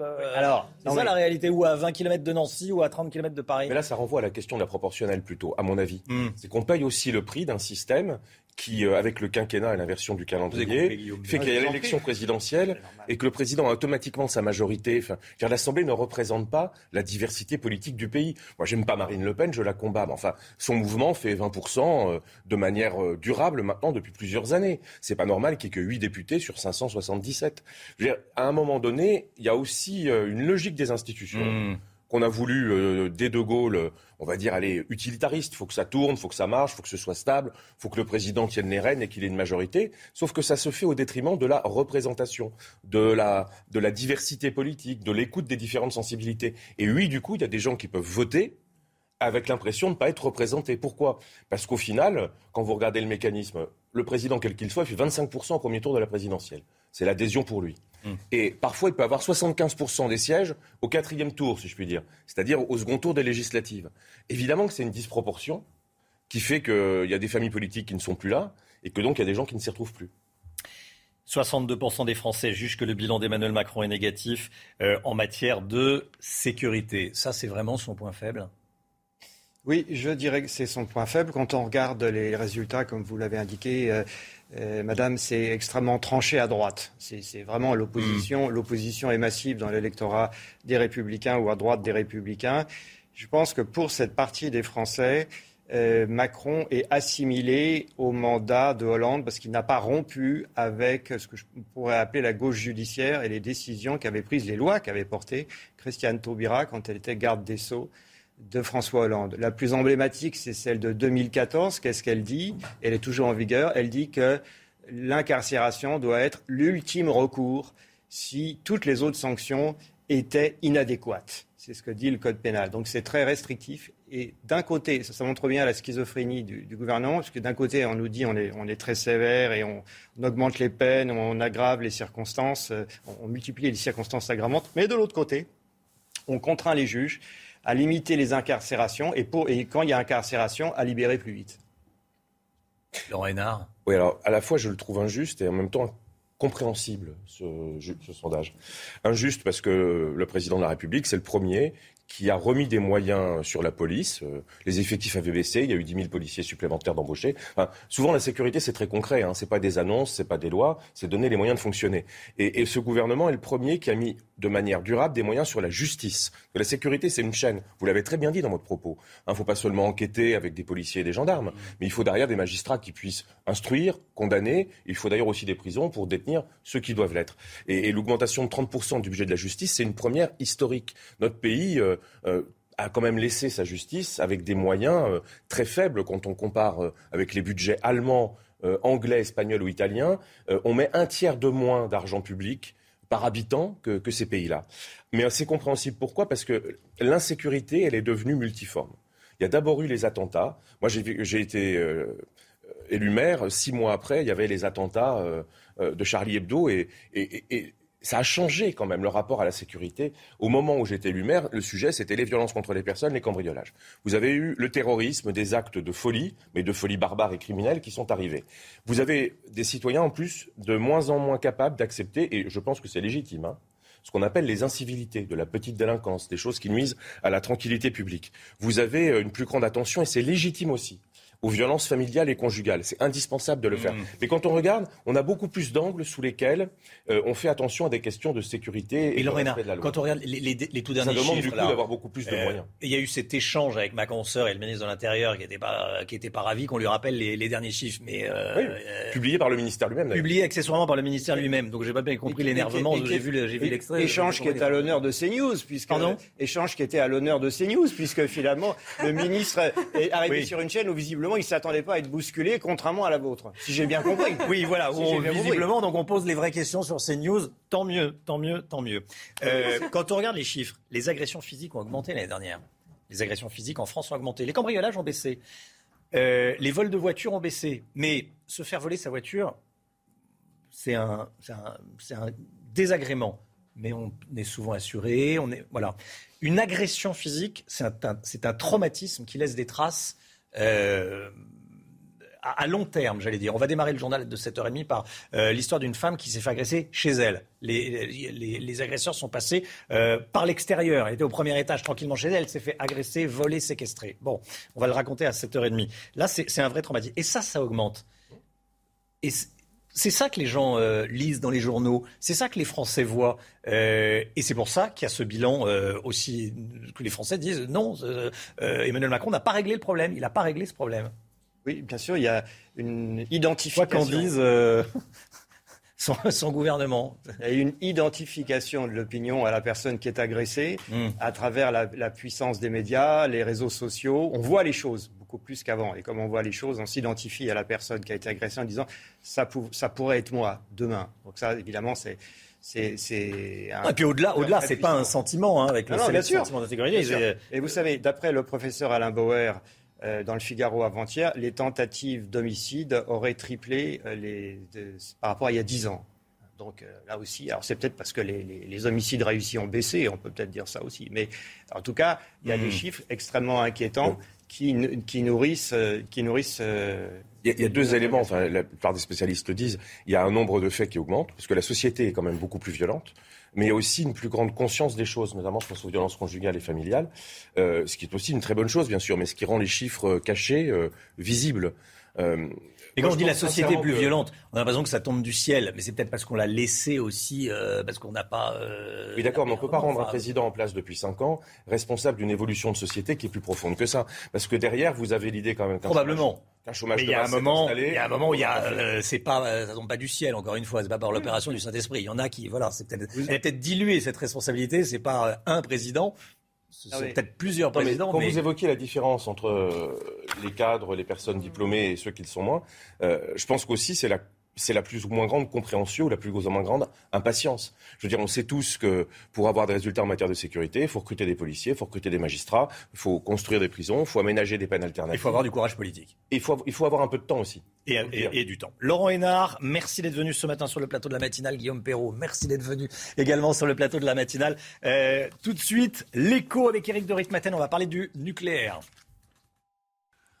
Des milliards, des milliards d'euros en vue pour le nucléaire. C'est ce que doit annoncer le président de la République aujourd'hui, Éric Dorit-Maten. Et oui, à Belfort, la ville du Lyon. On va sortir ses griffes. Alors 50 milliards, c'est le chiffre qui devrait la ville de Peugeot. Oui, et le, Lyon de Peugeot, c'est vrai, vous avez raison. Le Alstom, hein, précisons-le. Alors, 50 milliards, c'est pourquoi Eh bien, c'est pour ce programme euh, de la nouvelle, nouvelle génération des EPR on parle de 6 EPR, donc 2, les EPR 2 qui seraient mis en route. Mais comme il faut 10 ans pour les faire, entre aujourd'hui et la mise en route, vous voyez, il se passera 10 années, pas rien avant 2035, donc 2 EPR dans un premier temps. Ensuite, le grand carénage, c'est quoi? C'est la rénovation du mm. parc actuel. On vous parle, vous savez, de corrosion, d'effritement des bétons euh, et aussi, bien sûr, de la corrosion. Certains réacteurs sont à l'arrêt à cause de ça. Eh bien là, grand coup de blanc sur le, euh, grand coup de blanc sur le programme vert, si je puis me permettre, euh, pour justement ensuite relancer ces, centrales de l'ancienne génération parce qu'il faut qu'elles aient une vie prolongée. Alors c'est intéressant parce que vous savez que depuis quelques semaines, on sait que Bruxelles a attribué le label vert à l'énergie nucléaire. Ça veut dire quoi? Ça veut dire qu'il y aura des subventions pour développer le programme nucléaire. Dernier point, c'est la neutralité carbone qui compte. C'est vrai qu'Emmanuel Macron a fait ce revirement anti-nucléaire à un moment, il redevient en faveur du nucléaire avec ce gros investissement prévu. Et qu'est-ce qu'il faut dire? Eh bien, c'est que l'autonomie énergétique est importante aujourd'hui alors que le pétrole flambe, que les pays de l'OPEP font grimper les prix artificiellement et qu'il est temps qu'on ait cette souveraineté. Simplement, je dirais une chose, c'est que si ça marche, le nucléaire revient de très très loin. Merci Eric, mais j'ai dit une bêtise, c'est le lion de Belfort, pas du tout Peugeot. J'ai oui, avec Sochaux, mais il euh, faut que je me réveille un petit peu. Là-bas, là ça leur fait drôle. Hein, c'est sûr. Oui, oui, oui. Merci beaucoup Eric. 7h19, le lion de Belfort, de, de, de, Bartholdi. Allez, le sport, tout de suite avec la Coupe de France. Pas les comparer à Souchou. Versailles, le petit pousset de la Coupe de France, affrontera Nice en demi-finale de la Coupe de France. Hein. Et oui, les Niçois ont battu hier soir Marseille 4 buts à 1 à l'Alliance Riviera. Versailles s'est qualifié pour le dernier carré en battant Bergerac au tir au but. Ce soir, Nantes affronte Bastia dans le dernier quart de finale. Le vainqueur du match jouera contre Monaco en demi-finale.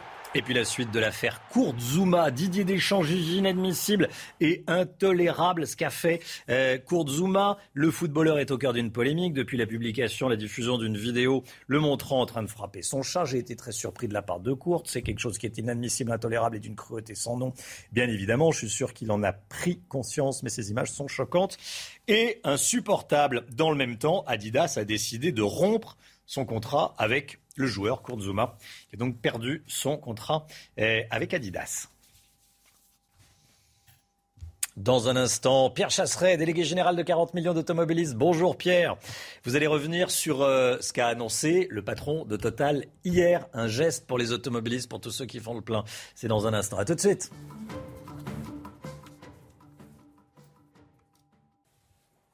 C'est News 7h27. On parle des du prix de l'essence, des prix des carburants avec vous. Euh, Pierre Chasseret, la matinale de CNews, qui est la seule matinale où l'on parle des automobilistes et de leurs problèmes tous les matins. Euh, après la grande distribution, c'est au tour du géant Total d'annoncer un geste envers les automobilistes pour compenser l'envolée des prix des carburants, Pierre. une baisse de 10 centimes. On va bien revenir dessus parce que ce mm. c'était pas très clair hier euh, dans les propos de Total. En fait, c'est pas une baisse à partir de 50 litres de carburant comme on aurait pu l'entendre. C'est réellement une baisse qui sera effective sur tous les prix du carburant, même si vous prenez une quantité moindre de carburant. C'est surtout, je sais que ce geste sera critiqué, Romain, mais c'est surtout que cette annonce tombe en même temps que la publication des chiffres records. Attendez, attendez, c'est une baisse de 10 centimes par litre. Une baisse de 10 centimes par litre, voilà ça. ce qui est annoncé, Ouais, ouais, et donc ouais. qui touchera tous les automobilistes. On Attention. prenne 20 litres, C'est vous ça. coupe, hein, mais euh, Ou 50. ou 50. Parce qu'effectivement, euh, le patron de Total a dit 50 litres, on gagne euh, 5 euros. 5 euros. Il a voulu prendre un exemple. Pourquoi sur 50 litres? Eh bien parce que ça revenait un petit peu sur euh, ce qu'annonçait notamment Bruno Le Maire, l'impossibilité de pouvoir mettre en place une baisse des taxes sur les carburants. C'est ce qu'annonçait Bruno Le Maire. On voit bien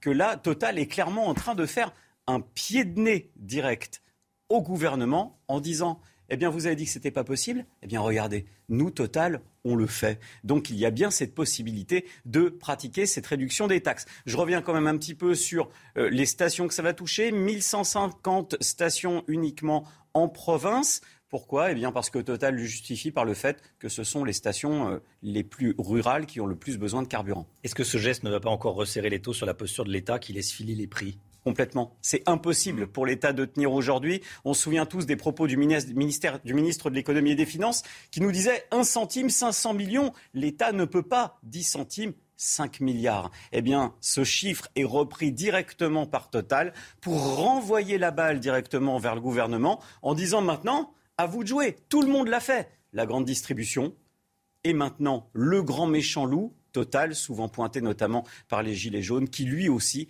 y va de son geste envers les automobilistes, même si, attention, hein, les stations Total resteront, de quoi qu'il arrive, plus chères que la plupart des stations de la grande distribution notamment. Combien ça va coûter à, à Total? On a une estimation Ouais, on a une estimation budgétaire. Alors, c'est pas grand-chose de leur côté. Ça sera entre 20 et 30 millions d'euros selon la fréquentation des automobilistes.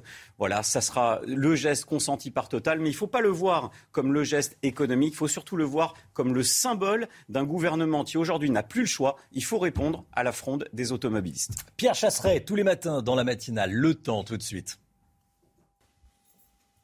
Alexandra Blanc, c'est le retour de la pluie dans le nord aujourd'hui. Oui, avec euh, l'arrivée d'une nouvelle perturbation peu active, mais ce front froid va donner localement quelques petits nuages, mais aussi quelques averses entre la pointe du Cotentin, la pointe bretonne ou encore en remontant euh, vers le nord. Plus vous irez vers le sud, en revanche, plus vous aurez du grand beau temps. Dans l'après-midi, la perturbation fait du surplace. Elle progresse un petit peu plus au sud entre la Vendée, le nord du bassin parisien ou encore la Normandie. À l'avant, quelques nuages et toujours du grand beau temps en montagne ou encore en Méditerranée. Côté température contrastée, 6 degrés à Paris contre moins 5 degrés au Puy-en-Velay. Puis dans l'après-midi, c'est printanier dans le sud-ouest avec 17 degrés en moyenne pour Toulouse ou encore 14 à 15 degrés pour le Pays Basque.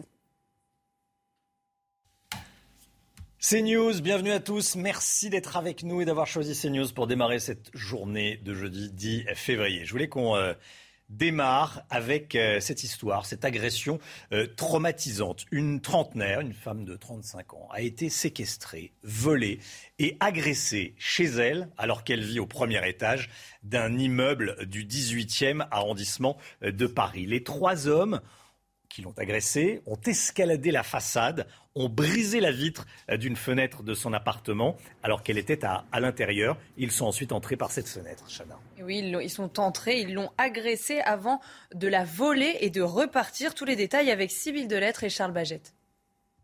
C'est une agression particulièrement traumatisante. Il était un peu avant minuit ce lundi, dans le quartier de la Goutte d'Or à Paris. Une jeune femme de 35 ans est tranquillement chez elle lorsque trois individus font irruption dans son appartement. Situé au premier étage, les malfaiteurs ont escaladé la façade et brisé une vitre pour pouvoir entrer. Ils séquestrent la jeune femme et la menacent avec un pistolet sur la tempe. L'un des malfrats vole sa carte bleue et va retirer 300 euros au distributeur, pendant que les autres fouillent l'appartement et volent un ordinateur, un téléphone et des bijoux en or. Le trio réussit ensuite à prendre la fuite à bord d'une Citroën C1. Ils sont toujours activement recherchés. On a les policiers du deuxième district de police judiciaire, c'est-à-dire des policiers spécialisés dans l'investigation, qui vont utiliser tous les moyens d'enquête à leur disposition, la téléphonie, la vidéoprotection, les mouvements bancaires. Mais euh, la volonté des policiers, c'est que ça ne reste pas impuni en retrouvant les auteurs et en les présentant devant la justice. Des riverains ont également été interrogés. La victime, très choquée mais pas blessée, a déposé plainte. Agression traumatisante, euh, s'il en est, évidemment. Et justement, écoutez bien les résultats de notre sondage exclusif c'est ça pour CNews qu'on vous révèle ce matin. 62% des personnes interrogées estiment que le bilan sécurité d'Emmanuel Macron est négatif, n'est pas bon. Sondage CSA que vous nous révélez. Julie Gaillot, directrice du pôle Society euh, de CSA, de l'Institut CSA. Quels enseignements tirés de ce sondage, Julie? Premièrement, c'est que les Français portent évidemment un regard très sévère sur le bilan sécurité d'Emmanuel Macron, puisqu'ils euh, sont 6 sur 10 à nous dire que c'est négatif, et même 24% très négatif. Donc vous voyez, c'est euh, un résultat qui est extrêmement net. Après, je vous rappelle aussi, selon le sondage qu'on avait fait en décembre, que 36% des Français disaient même que la France était moins sûre qu'avant sous le quinquennat d'Emmanuel mmh. Macron. Donc les choses empirent. Ce qu'on voit également, c'est qu'il y a un vrai clivage entre les CSP+ et les CSP- avec euh, voilà des catégories, des cadres qui, et des professions libérales qui portent un regard plus clément sur le bilan d'Emmanuel Macron que des ouvriers et des employés. Et enfin un vrai clivage politique avec des jugements encore plus sévères à droite et à l'extrême droite. Ils sont entre 8 et 9 sur 10 à nous dire que ce bilan est négatif. Et sur cette thématique de la sécurité, merci Julie, on vous a poser euh, la question. Qu'en pensez-vous? Est-ce que vous vous sentez plus ou moins en sécurité euh, qu'il y a cinq ans? Comme tous les matins, on vous donne la parole dans la matinale. Écoutez, c'est votre avis. Mon entourage, j'ai eu pas mal de problèmes avec des agressions, surtout du côté, bah, par exemple, de mes sœurs, où, euh, on en a pas mal parlé, ou des amis qui m'en ont parlé. du fait qu'il n'y ait pas eu d'attentat de, vraiment important depuis cinq ans, ça a l'air un peu plus calme, mais pour autant, je ne sais pas s'il faut qu'on se sente plus en sécurité ou pas.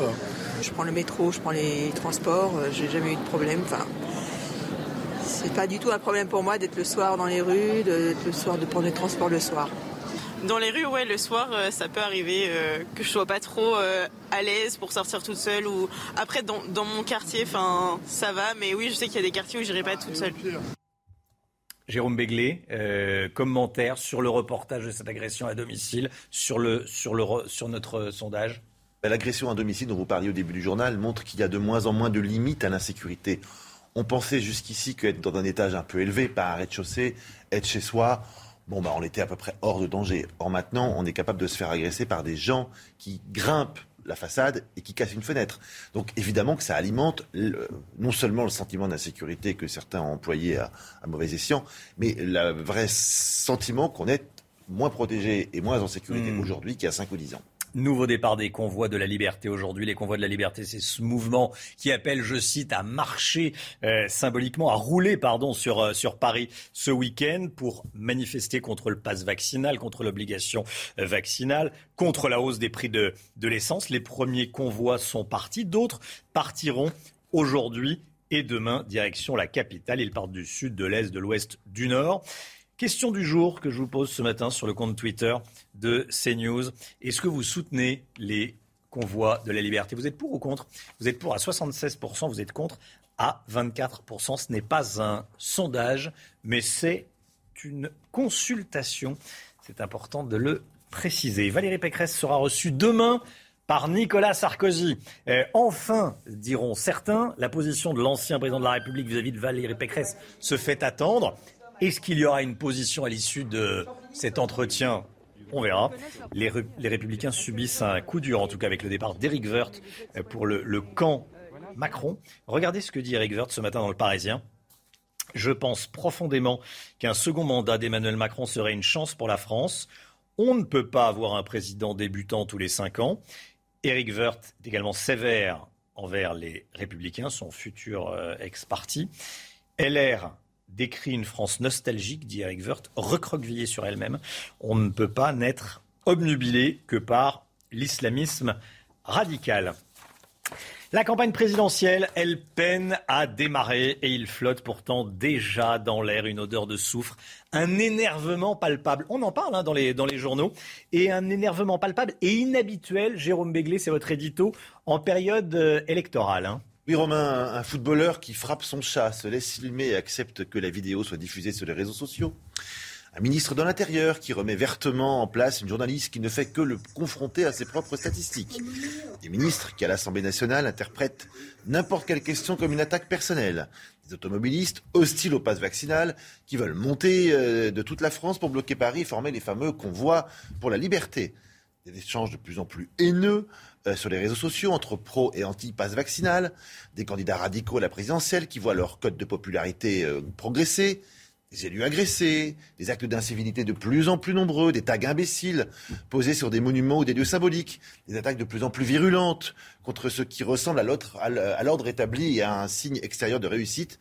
Je pourrais multiplier les exemples. Tous les signaux le montrent. La France est fatiguée, énervée, à cran, au bout du rouleau, pleine de haine, contre elle-même et contre les autres. Une situation inédite et sans équivalent sous la Ve République. Nous ne sommes pas loin du fameux éditorial de Pierre Viançon-Ponté, Quand la France s'ennuie, publié dans Le Monde le 15 mars 1968, dont on reconnaît aujourd'hui qu'il fut l'étincelle qui alluma, qui alluma le grand brasier de mai 68. Quelles conséquences un tel état d'esprit peut-il avoir euh, sur la campagne? C'est la question qu'on se pose. Euh, peut-il avoir les conséquences sur la campagne et sur les résultats euh, de la présidentielle? La question est de savoir comment vote une France fatiguée et une France énervée. Est-ce qu'elle reconduit le pouvoir en place? Est-ce qu'elle cherche à calmer sa bile en s'offrant à un candidat raisonnable ou au contraire euh, pense-t-elle que le, radicalisme de Zemmour, de Le Pen ou de Mélenchon et de quelques autres sont la solution à ces tourments? Sociologues et sondeurs euh, butent sur la question. Alors les plus pessimistes s'inquiètent de la volatilité d'un électorat qui peut du jour au lendemain quitter un candidat pour un autre.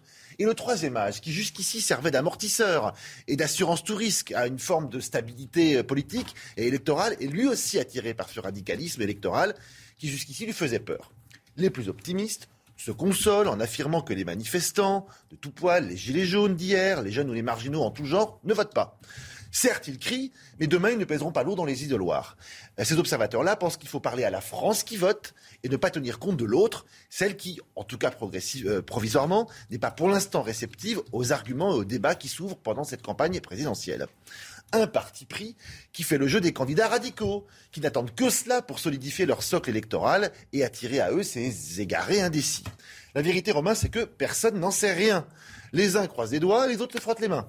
Euh, et nous, on assiste à une polarisation euh, des votes. Une France plutôt rassurée, raisonnable et, osons le mot, heureuse, se porterait sur Emmanuel Macron ou sur Valérie Pécresse, et une autre qui opterait pour Marine Le Pen ou Éric Zemmour. Ce scénario est exactement celui que pronostiquent pour l'instant les sondages. Il rejoint également ce que prophétise depuis longtemps Éric Zemmour, qui se voit au second tour face au président sortant, tant l'un et l'autre incarnent quasi parfaitement ces deux France que je viens de décrire. Bah, dans deux mois, nous serons fixés. ça, ça c'est sûr. Merci. non. Difficile de conclure. Je m'adresse à, un sondeur, une sondeuse. On ne sait pas. On ne sait pas, on saura dans deux mois. Mais c'est vrai que à écouter certains, les jeux sont faits. Euh, j'entendais hier sur une antenne euh, concurrente euh, qui pour affronter Emmanuel Macron au second tour, comme si c'était une évidence que le président de la République serait au second Jospin 95. Rien n'est évident. Hein. Ça strictement rien euh, n'est évident. Merci beaucoup, Jérôme Béglé. Les Français veulent une réforme fiscale. On va parler économie avec euh, Éric de Ritmaten. On va parler de la de l'augmentation des impôts probable puisque les taxes vertes vont se multiplier. C'est tout de suite. Éric de Maten, euh, vous nous parlez de la, réforme fiscale. Les Français veulent une réforme fiscale. Comment baisser les impôts alors que vous nous dites que les taxes vertes vont se multiplier? Euh, Comment trouver l'argent, les recettes? Est-ce que vous avez la recette? Eh ben, Écoutez, il n'y a pas vraiment de recette, hein, puisque oui, si, il y aurait une recette, mais je vous la dirai à la fin. En fait, si vous voulez, aujourd'hui, les Français en ont marre des impôts. Un sondage interactif euh, est sorti hier. Il a été commandé d'ailleurs par la Cour des comptes et on apprend que 69% des Français en ont assez de cette pression fiscale. Trop d'impôts tue l'impôt. On connaît euh, l'adage. Et c'est vrai que quand on parle d'impôt, on pense à l'impôt sur le revenu. Euh, la moitié des Français n'en payent pas. On parle de l'IFI, on parle des droits de succession et on pense indirectement à tous les prélèvements comme les taxes, les TVA, etc. Et là, c'est vrai, l'État est parti à la dérive. On le voit bien avec les prix du carburant. D'ailleurs, il faut regarder aujourd'hui la pression qui pèse sur les Français. La France est le premier pays d'Europe ou même de l'OCDE qui euh, a la plus forte pression avec 47,5% du PIB. Je rappelle que le PIB, c'est la création de richesses euh, faite par un pays. Vous voyez, dans la zone euro, on est à 41%. Donc c'est énorme. Intéressant d'entendre le patron de Total qui disait hier, mais et baisser les taxes sur le carburant. Il lançait cet appel à Bruno Le Maire.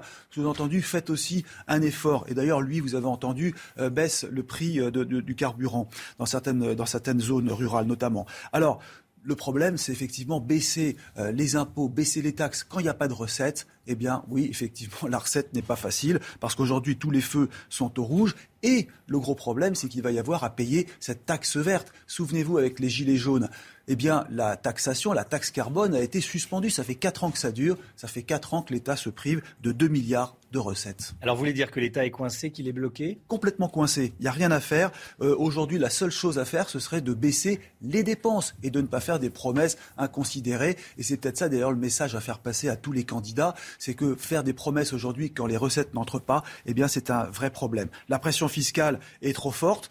800 milliards au total de dépenses sociales en France. Ces taxes vertes, elles vont bien devoir être créées puisque le jour où vous n'aurez plus l'automobile thermique, à partir de 2050, les voitures, 2035 euh, même, hein, les voitures euh, thermiques à moteur essence diesel ne pourront plus être vendues. Là, il y aura un vrai problème. 35 milliards de recettes qui n'existeront plus. Il faut donc réfléchir dès maintenant à cette taxation verte, cette taxe qui devrait peut-être toucher aussi les voitures électriques à terme, puisqu'il faudra bien compenser euh, les baisses de recettes. En tout cas, Aujourd'hui, on est vraiment dans une impasse et c'est vrai que la surenchère de promesses, de dons, de, cadeaux fiscaux alors que les recettes ne rentrent plus, là, c'est un vrai casse-tête pour les futurs gouvernants de ce pays. 8h moins le quart, 7h45, Olivier Benkemoun s'installe. Bonjour, Olivier. Les Beatles bientôt au cinéma. Oui, oui, les Beatles bientôt au cinéma. On vous dit tout tout de suite. Olivier, quand on dit les, les Beatles au cinéma, on parle bien du groupe d'origine. Hein. évidemment, je vais pas me moquer de vous. Évidemment, on parle, on parle même, je vais vous dire, on parle même. Non, on parle même de l'ultime live des, des, Beatles sur le toit du studio Apple de Savile Row, enregistré le 30 janvier 1969, live qui avait été interrompu par la police. Vous en souvenez Non, vous en souvenez pas, vous étiez à peine né. Pas du tout même. Cet ultime concert, en tout cas, avait été capté à l'époque par... Cet ultime concert avait été capté par sept caméras format cinéma, mais on, on connaissait pas toutes les images, pour tout dire. On savait que ça avait été interrompu par la police, les témoignages bien sûr. Est-ce que ça valait le coup Mais oui, ah, je vais vous le dire. Mais, mais le je vais vous raconter pourquoi l'histoire. En tout cas, regardez, est-ce que ça valait le coup de, de, de, le montrer au cinéma? Parce que c'est ça. Mhm. Regardez la qualité audio euh, et l'image, et puis vous me dites, et puis on écoute.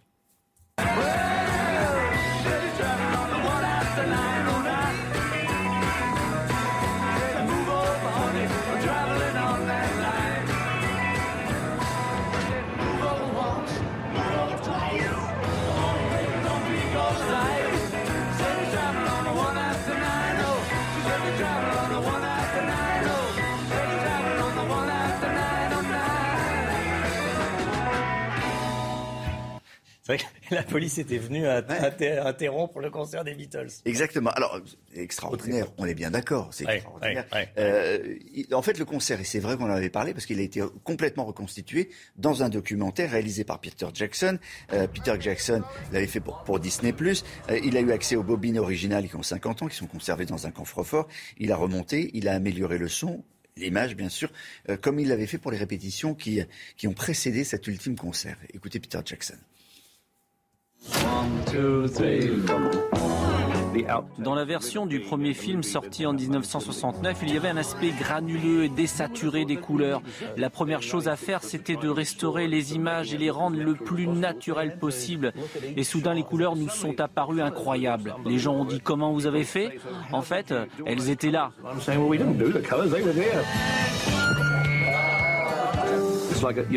C'est comme si vous étiez assis dans une machine à remonter le temps. On a l'impression que ça a été tourné hier. Ces images étaient inédites depuis 50 ans et c'est de notre responsabilité de les faire redécouvrir au public.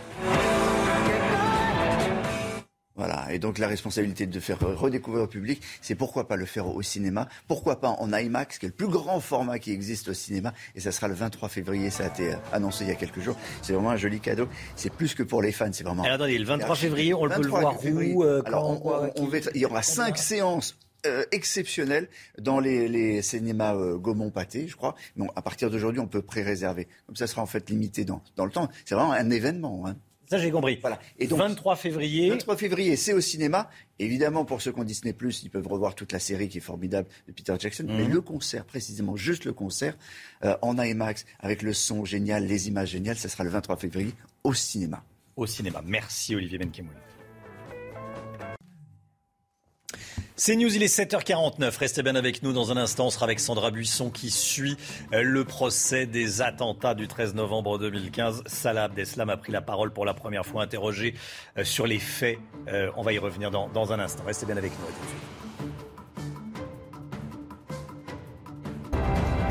Rendez-vous avec Sonia Mabrouk dans Midi News du lundi au jeudi de midi à 14h.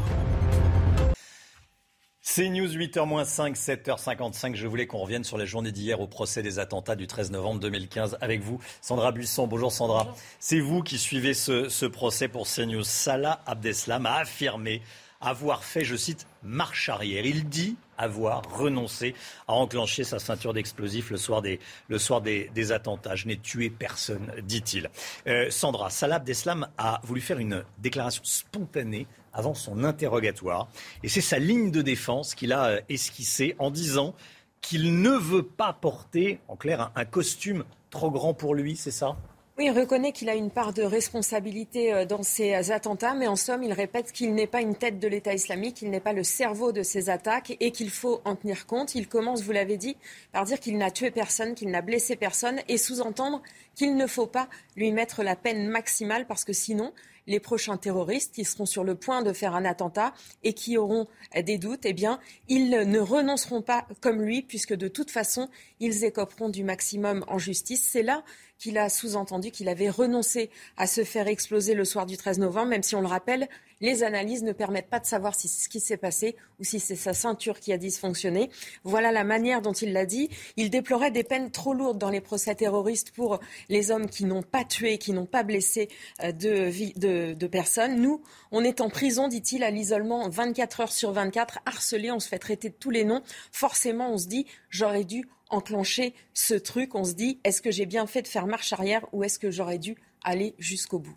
L'un des objectifs de cet interrogatoire, c'était d'éclairer sa radicalisation islamiste et voir où il en était aujourd'hui. Euh, sur ce point, il y a peu de doutes, mais des contradictions. Oui, alors il n'y a pas de point de bascule clair dans euh, la radicalisation comme pour d'autres parfois. C'est un homme qui profitait de la vie, c'est ce qu'il a répété, il faisait la fête, il allait au, casino. Il explique qu'il a commencé à adhérer à l'État islamique quand il a vu les Syriens se faire massacrer par Bachar al-Assad. J'ai eu de la compassion pour les Syriens, l'État islamique combattait Bachar et j'étais euh, d'accord avec ça, a-t-il dit. Et la phrase d'après, il explique que le monde occidental humilie les musulmans en imposant ses valeurs dans le monde et qui euh, reprennent le dessus des valeurs islamiques. Il répète plusieurs fois qu'il est pour la charia, que le combat de l'État islamique pour imposer dans le monde, c'est légitime et que le combat n'est pas terminé, qu'il y aura d'autres attentats. Il veut que la Cour reconnaisse qu'il a un parcours de combattant, même s'il n'est pas allé en Syrie, mais dans le même temps, il a l'aplomb de dire face à la Cour qu'il n'est pas un danger pour la société et que s'il sort de détention, il ne tuera personne. Hum. Alors, on a entendu un accusé très disert sur l'idéologie. En revanche, dès que la Cour est allée sur des faits précis, c'est-à-dire sur les préparatifs de ces euh, monstrueux attentats euh, jusqu'à l'été 2015. Là, il affirme qu'il ne savait rien. Oui, à l'entendre jusqu'à l'été 2015, il n'a perçu aucun signe avant-coureur d'attentat en préparation. Il n'a d'ailleurs jamais regardé de vidéo d'exaction de l'État islamique. Il n'a pas su, à leur départ, que son propre frère Brahim partait en Syrie, que son meilleur ami Abdelhamid Abaoud faisait pareil, et que, par exemple, Mohamed Abrini, qui était aussi un de ses meilleurs amis, de ses meilleurs potes, euh, partait en Syrie. Il affirme que quand son frère revient de Syrie, où il a reçu un entraînement militaire, eh ben, il lui dit juste qu'il a été choqué par les bombardements, mais qu'il n'a pas de mission précise et qu'il n'est pas encore activé par l'État islamique. Il refuse D'ailleurs, et c'est intéressant de dire que euh, ce qu'il pense de son frère qui s'est fait exploser au comptoir euh, Voltaire, il dit que s'il a fait des choses dans ses attaques, c'est parce que son frère lui a demandé, mais on ne peut pas aller plus loin dans l'interrogatoire parce que pour l'instant, on s'arrête au fait jusqu'à septembre 2015 euh, concernant son voyage en Grèce, un début août 2015, ça, ça intéressait beaucoup la Cour. Il part avec Ahmed Damani, un, homme qui revenait de Syrie où il avait aussi reçu un entraînement militaire. Salah Abdeslam affirme que ce séjour en Grèce, en ces 5000 kilomètres pour deux jours passés sur place, c'était juste un road trip entre amis pour se détendre, alors que l'accusation pense que ce voyage pouvait avoir deux buts, soit rencontrer un des logisticiens des attentats qui était en Grèce au même moment, soit chercher une nouvelle voie de passage pour les futurs euh, kamikazes qui allaient frapper le 13 novembre. Sandra Buisson, merci Sandra. Tout de suite, c'est le temps, la météo, Alexandra Blanc.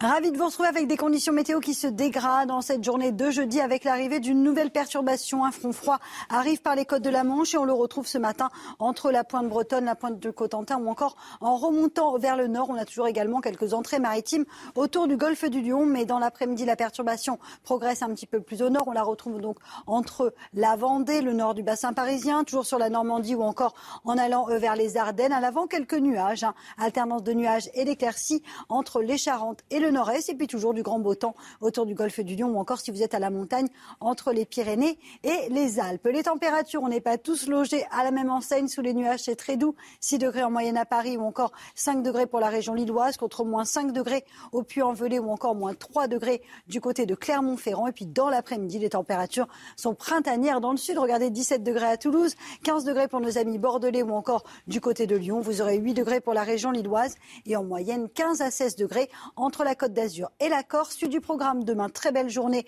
au nord comme au sud. Idem pour la journée de samedi, avant une dégradation dimanche matin.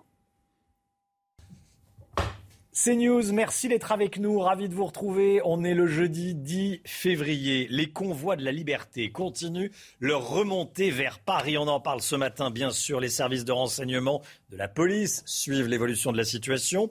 On a rencontré des militants très motivés. Vous allez le voir, ces convois de la liberté, c'est euh, ce mouvement qui appelle, je cite, à rouler sur la capitale ce week-end, Chana. Hein. Exactement. Les premiers convois sont partis euh, hier matin. Nos équipes étaient au départ de Nice et ont rencontré des participants. Reportage signé Mathieu Devez.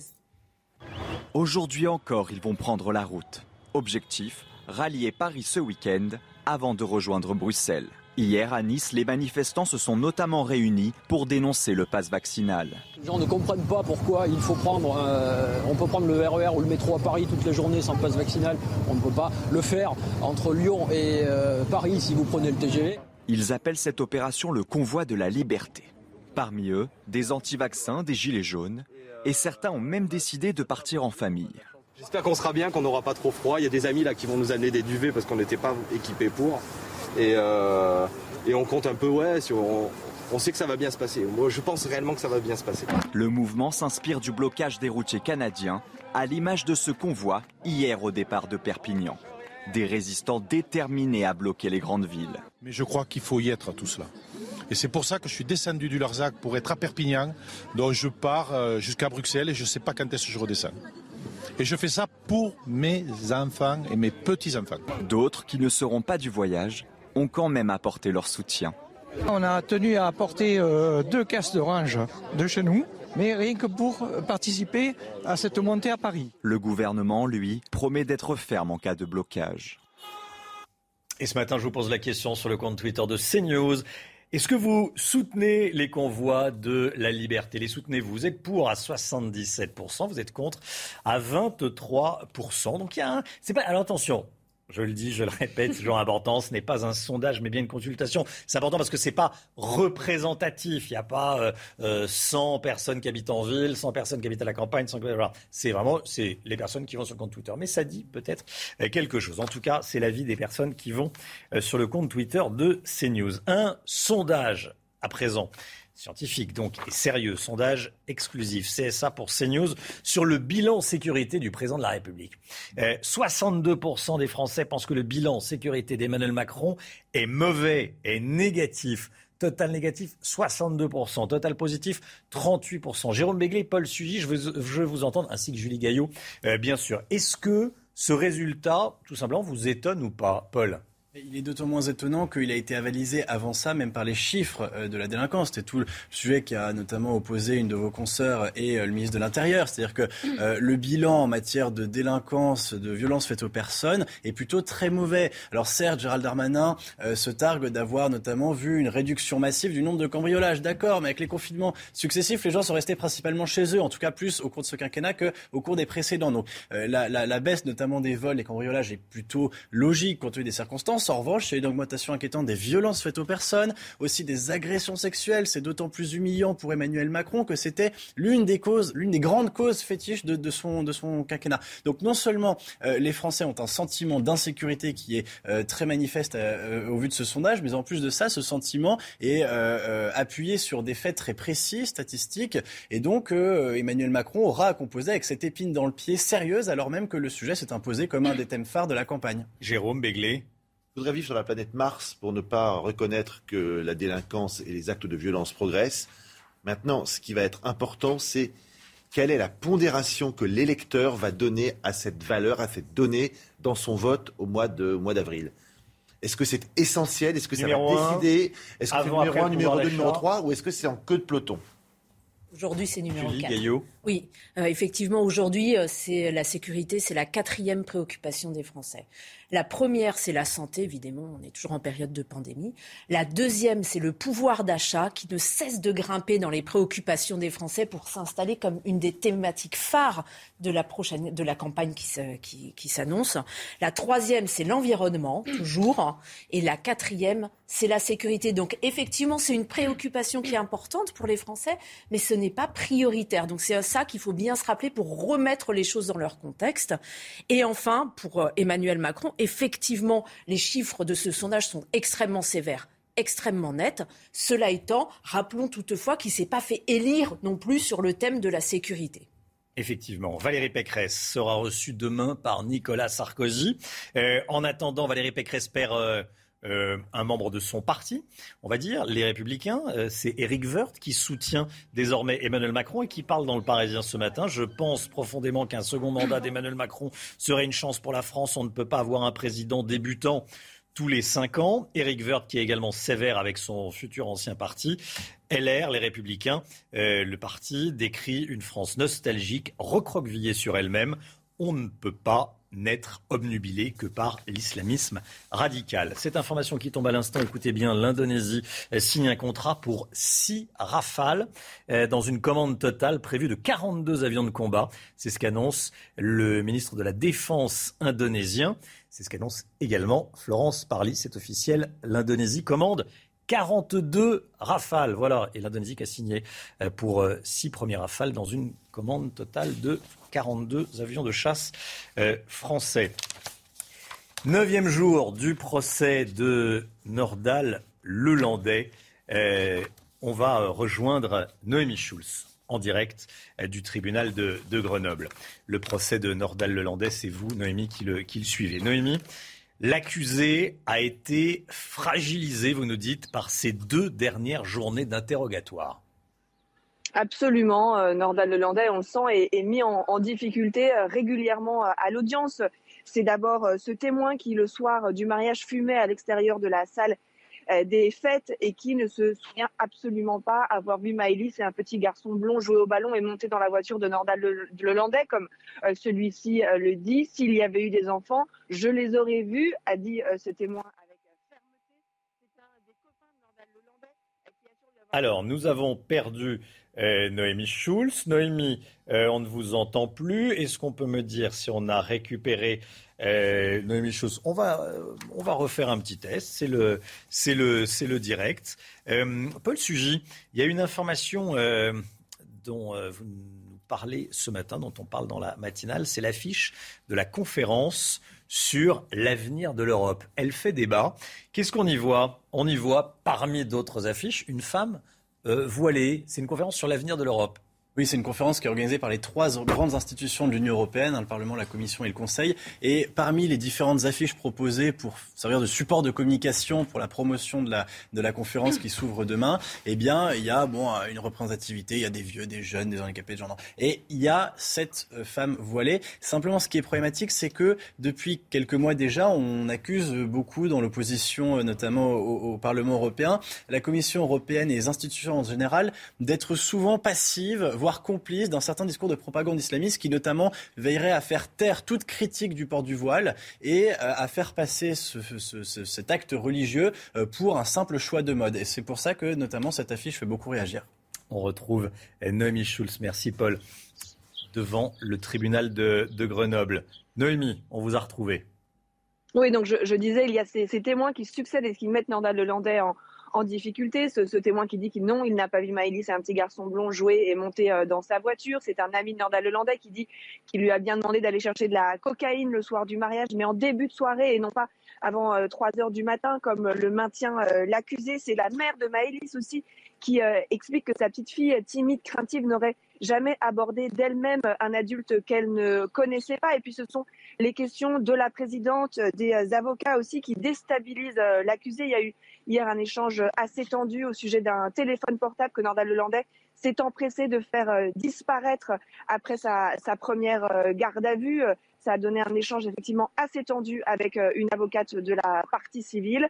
Et pendant ce temps-là, les avocats de Nordal Lelandais, eux, eh bien, ils restent étonnamment silencieux.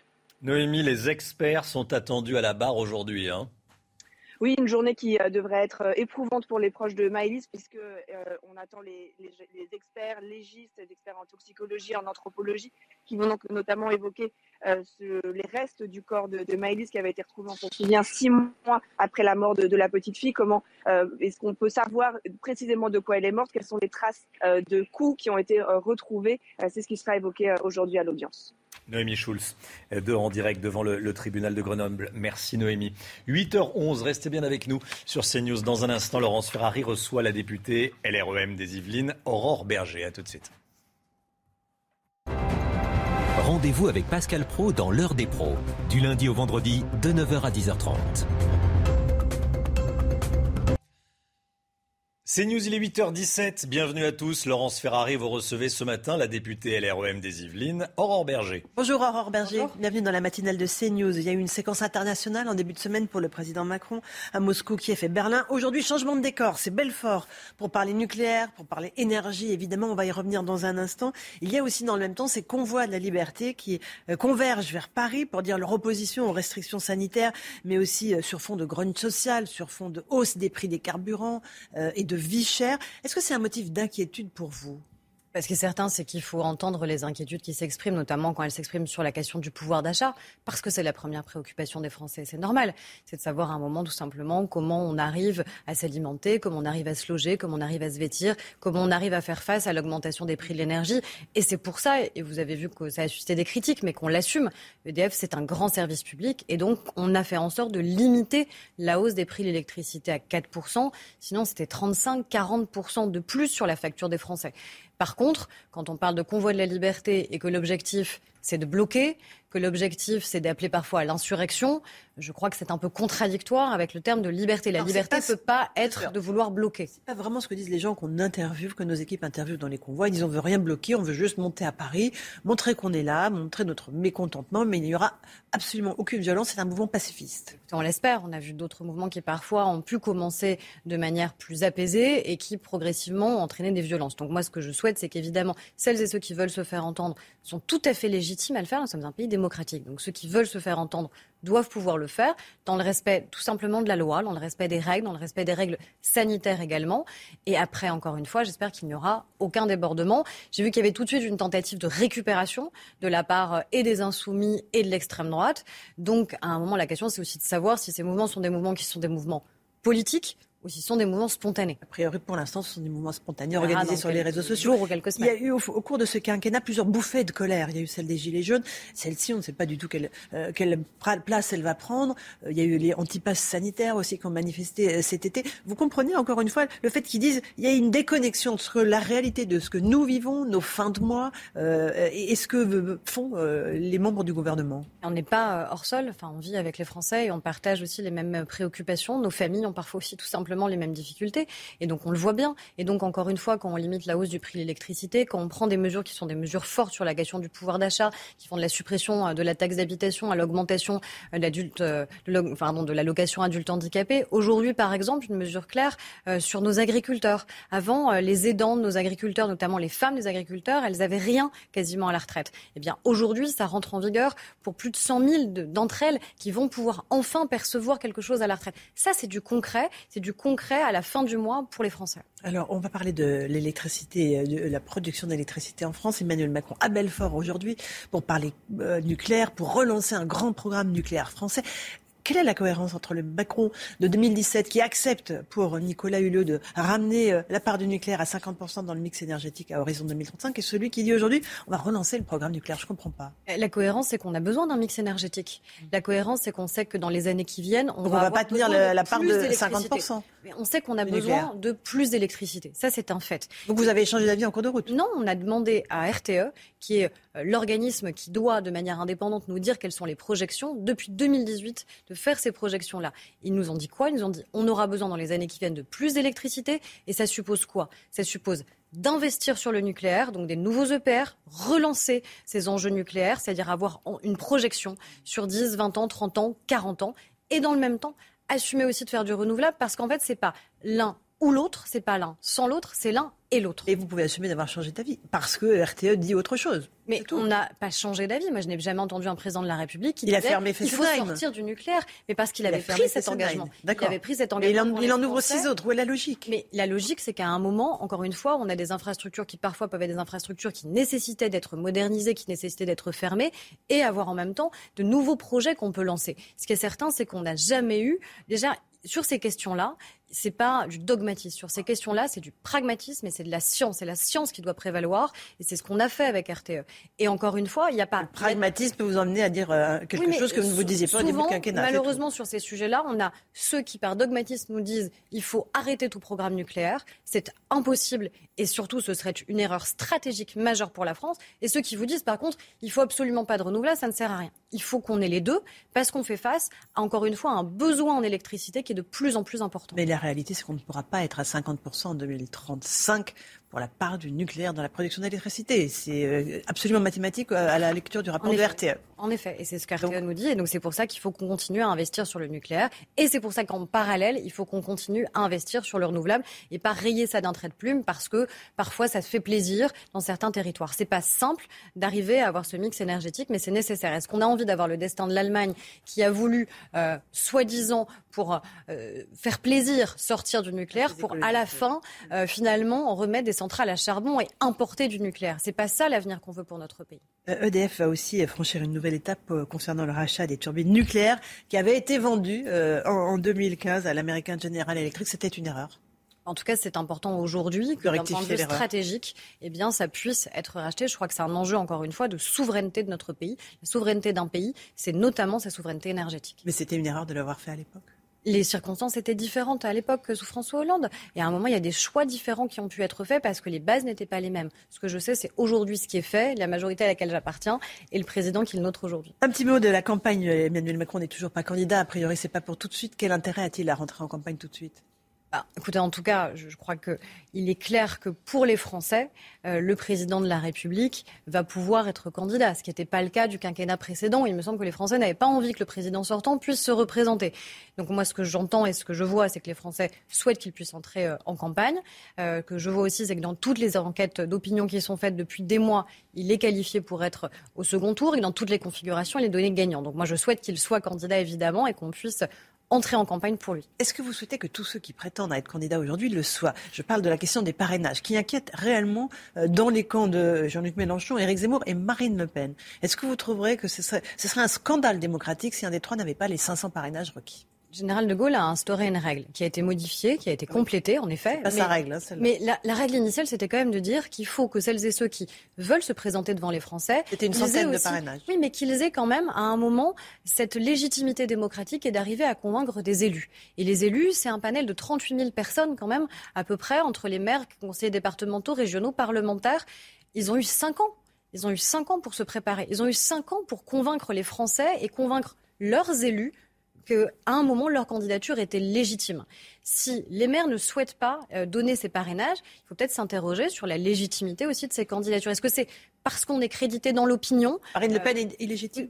Non, mais Est-ce que Marine que- Le Pen, qui était au second tour euh, de la dernière mais sa légitimité, elle doit la conquérir en allant convaincre les élus locaux qu'elle doit pouvoir être candidate. C'est pas à moi de dire aux élus locaux aujourd'hui, vous devez donner vos parrainages à qui que ce soit. Moi, c'est légitime que je les donne à Emmanuel Macron. Je ne vais pas donner mon parrainage à quelqu'un qui est un opposant politique. pourtant, ça ne me paraîtrait pas cohérent. Est-ce que ça prête à faire certains euh, élus du MoDem? Ils disent qu'ils sont prêts à faire une petite réserve de parrainage pour les donner à ceux des, candidats qui sont crédités de plus de 10% dans les intentions de vote, euh, qui seraient en difficulté. C'est une, chose que vous soutenez? C'est un choix qui appartiendra à ce parti politique et, surtout, à majorité, hein. et, surtout à, leurs élus. Les maires, ils sont autonomes, ils sont indépendants, ils sont souvent d'ailleurs élus sur des listes qui sont elles-mêmes plurielles. Souvent dans, nos communes, dans nos villages, euh, vous n'avez pas une seule couleur politique qui est représentée. Donc parfois des maires disent, bah, écoutez, moi au regard de la composition de mon conseil municipal, je préfère ne donner mon parrainage à personne, ou j'estime en effet que je n'ai pas envie aussi peut-être que les idées d'Éric Zemmour soient celles qui soient représentées. Est-ce qu'on va condamner un maire parce qu'il n'adhère pas aux idées qui sont celles euh, d'Éric Zemmour, de Marine Le Pen ou de Jean-Luc Mélenchon? Il est libre tout simplement de choisir de parrainer ou de ne pas le faire. Mais vous, vous imaginez la situation si un des trois candidats que je citais, c'est-à-dire Mélenchon, Zemmour ou Le Pen, n'était pas en mesure d'être candidat vous, mesurez ce qui, pourrait se passer après je, mesure bien, mais on a jusqu'au. Ils ont plus exactement jusqu'au 4 mars pour pouvoir obtenir ces parrainages. Il me semble qu'à chaque élection présidentielle, on a toujours eu à peu près ce niveau de discussion et de tension, notamment à l'époque sur Jean-Luc Mélenchon ou Marine Le Pen, et qu'à chaque fois, finalement, les parrainages ont été obtenus. Donc, encore une fois, ils ont eu 5 ans pour se préparer, 5 ans pour aller convaincre. Vous dites bienvenue à Eric Woerth Bien sûr que je dis bienvenue à Eric Woerth. Moi, je me réjouis qu'il puisse nous rejoindre. Mais comme de très nombreux Il élus. vient de faire défection à Valérie Pécresse pour sauter Emmanuel Macron. Très nombreux maires aussi, les Républicains, euh, qui euh, continuent à nous rejoindre. Parce qu'ils voient bien que le projet que nous défendons est un projet qui est beaucoup plus cohérent par rapport à leurs idées. Et que le projet de Valérie Pécresse, en vérité, aujourd'hui, il est, il est inexistant. Elle défend quoi? Moi, ce que je vois aujourd'hui. Il faut un certain nombre de mesures. Vous ne pouvez pas balayer son programme euh, d'un revers de la main. Mais en vérité, le problème, c'est que dans une campagne présidentielle, ce n'est pas un catalogue de propositions et de mesures. Vous défendez une vision pour le pays. Je ne sais pas quelle est la vision de Valérie Pécresse pour le pays. Ce que je sais, c'est que les LR, et ils nous le disent, ils jouent leur survie politique. Ils jouent la survie de leur parti. Nous, ce n'est pas l'enjeu. L'enjeu, ce n'est pas la survie d'un parti politique, c'est l'avenir de notre pays. C'est ça que doit décider une campagne présidentielle. Et je crois que les électeurs ne sont pas dupes. Et en vérité, on le voit bien à chaque fois qu'il y a une défection, eh bien, on essaye en permanence de mettre en accusation ceux qui partent. Il faudrait peut-être s'interroger sur pourquoi ils partent. On est d'accord. M. Woerth a voté absolument contre tous les budgets du quinquennat Macron. Ça, bah, il était président de la commission des finances. Il a voté Par contre. moi, je l'ai vu s'exprimer, notamment très récemment, sur tous les sujets du pass sanitaire ou du pass vaccinal, être très mal à l'aise par les positions très alambiquées de son parti politique sur le sujet, être très mal à l'aise sur un certain nombre aussi de, sujets de société. Donc, moi, je pense qu'à un moment, il fait un choix. Il a été ministre il est parlementaire, il est président de la commission des finances. Il, doit quitter le poste de président de la commission? Alors, Vraisemblablement oui, parce qu'il y a des règles qui font que ça doit revenir à quelqu'un qui est issu de l'opposition. Il dit qu'Emmanuel Macron euh, n'est pas plus de gauche que moi. Bah, Emmanuel Macron est de droite Écoutez, en tout cas, les mesures que l'on a portées sont des mesures qui, pour moi, sont équilibrées. Est-ce que, encore une fois, euh, la réduction du nombre d'élèves en Est-ce qu'Emmanuel Macron est, de droite? Mais moi, moi, je viens de la droite. Je ne me renie pas en ayant soutenu Emmanuel Macron. Est-ce qu'Edouard Philippe s'est renié? Est-ce que Gérald Darmanin s'est renié? Est-ce que Bruno Le Maire s'est renié? Est-ce que les maires qui nous rejoignent, Catherine Vautrin... Est-ce qu'Emmanuel Macron bah, euh, est au fond En tout cas, de droite? je pense que pour les électeurs, qui sont des électeurs qui viennent de la droite, qui sont sincèrement républicains, qui croient en la laïcité, qui croient en l'Europe, qui croient en la liberté, je ne vois pas en quoi ils pourraient se reconnaître dans la candidature de Valérie Pécresse et surtout dans celles de ses soutiens, que ce soit Éric Ciotti ou Nadine Morano. Moi, j'ai appartenu à un parti politique, l'UMP, qui s'est fondé sur le refus d'un second tour face à Jean-Marie Le Pen à l'époque, qui clairement avait une ligne qui était une digue vis-à-vis -vis de l'extrême droite. Et on entend aujourd'hui les porte-paroles de Valérie Pécresse, donc leur candidate à la présidentielle, dire entre Emmanuel Macron et Éric Zemmour, on ne choisit pas. Éric Zemmour, c'est pas un adversaire pour nous. Donc ça veut dire quoi? Ça veut dire soit il prépare la future défaite de Valérie Pécresse, et donc en vérité, il prépare déjà une union et un ralliement à Éric Zemmour et une prétendue union des droites. Mais Éric Zemmour, pour moi, il n'est pas de droite, il est d'extrême droite. Et sous Nicolas Sarkozy, comme sous Jacques Chirac, cette digue-là, elle était très claire. On vient d'apprendre que la préfecture de police de Paris interdit les euh, rassemblements, en tout cas les convois de la liberté qui tentent de converger sur la capitale. Visiblement, donc, ce mouvement inquiète un peu plus euh, que vous me l'avez dit, le, gouvernement et l'exécutif. Bah, la préfecture de police de Paris, elle prend des décisions qui sont basées sur des questions d'ordre public. Est-ce qu'il y a un risque ou pas sur l'ordre public et sur la sécurité des franciliens et des parisiens? Et peut-être que d'autres décisions pourraient être prises si ça concernait d'autres communes. Il peut y avoir des barrages de police aux entrées de la capitale? Je ne peux pas répondre à la place du préfet de police de Paris. Par contre, je sais pourquoi les décisions sont prises. Elles sont prises pour protéger les Français. On ne peut pas vouloir plus d'autorité dans notre pays, plus de sécurité dans notre pays, et en même temps dire au préfet de police qu'il ne prend pas les bonnes décisions quand justement il fait en sorte d'éviter des risques potentiels pour la sécurité des Français. Une dernière question qui concerne euh, la motion euh, qui a été euh, déposée hier par Eric Ciotti sur le port du voile dans le sport. amendement rejeté hein, par votre majorité. Comment est-ce que euh, vous avez voté? Vous avez voté pour l'interdiction du voile euh, dans les compétitions sportives? C'est un petit peu plus compliqué que ça quand même ce qui s'est passé et c'est pas réductible mais, la question. Je, non, mais je, pose la question à vous parce que je sais que vous êtes engagé euh, sur la question du voile. Vous avez tenté de le faire interdire pour les fillettes. Vous n'avez pas réussi à l'époque dans votre majorité qui a refusé. Là, ils ont refusé d'inscrire l'interdiction du voile dans les compétitions sportives. Ça vous va? Vous êtes à l'aise avec ça? Moi, ce que je sais, c'est qu'on a des fédérations sportives qui sont courageuses et que ces fédérations sportives, elles ont pris des décisions. Elles sont dans leur règlement intérieur en disant qu'elle ne voulait aucun prosélytisme religieux. Pour moi, la question, c'est pas juste la question du hijab, la question du voile, c'est que sur un terrain de, sport, la religion n'a rien à y faire, n'a pas sa place. Et en France, contrairement à, à bien d'autres pays, et heureusement, parce que nous sommes justement un pays laïque, un pays universaliste et un pays démocratique, aucune femme n'est empêchée de jouer au sport. Aucune femme n'est empêchée de faire du foot. Donc, elle peut mettre un voile pour, faire du. Et les fédérations peuvent prendre les décisions qu'elles estiment nécessaires. Je parle fédération, je parle de vous, l'exécutif. Moi, ce que vous connaissez ma position personnelle. Moi, j'ai voté avec beaucoup de mes collègues, y compris de la majorité présidentielle, pour dire qu'il ne fallait aucun prosélytisme ni politique ni religieux dans le sport. Donc vous étiez favorable à cet pense, amendement Je pense que c'était notre amendement, celui de la majorité présidentielle que j'ai voté, parce que je pense que c'était important. Ce que je sais, c'est qu'on a mis en place des contrats d'engagement républicains, qui fait que maintenant, on vérifie, et ça n'était pas le cas auparavant, que les associations qui sont financées, y compris par les collectivités locales, il n'y a aucun prosélytisme et aucun communautarisme. Excusez-moi.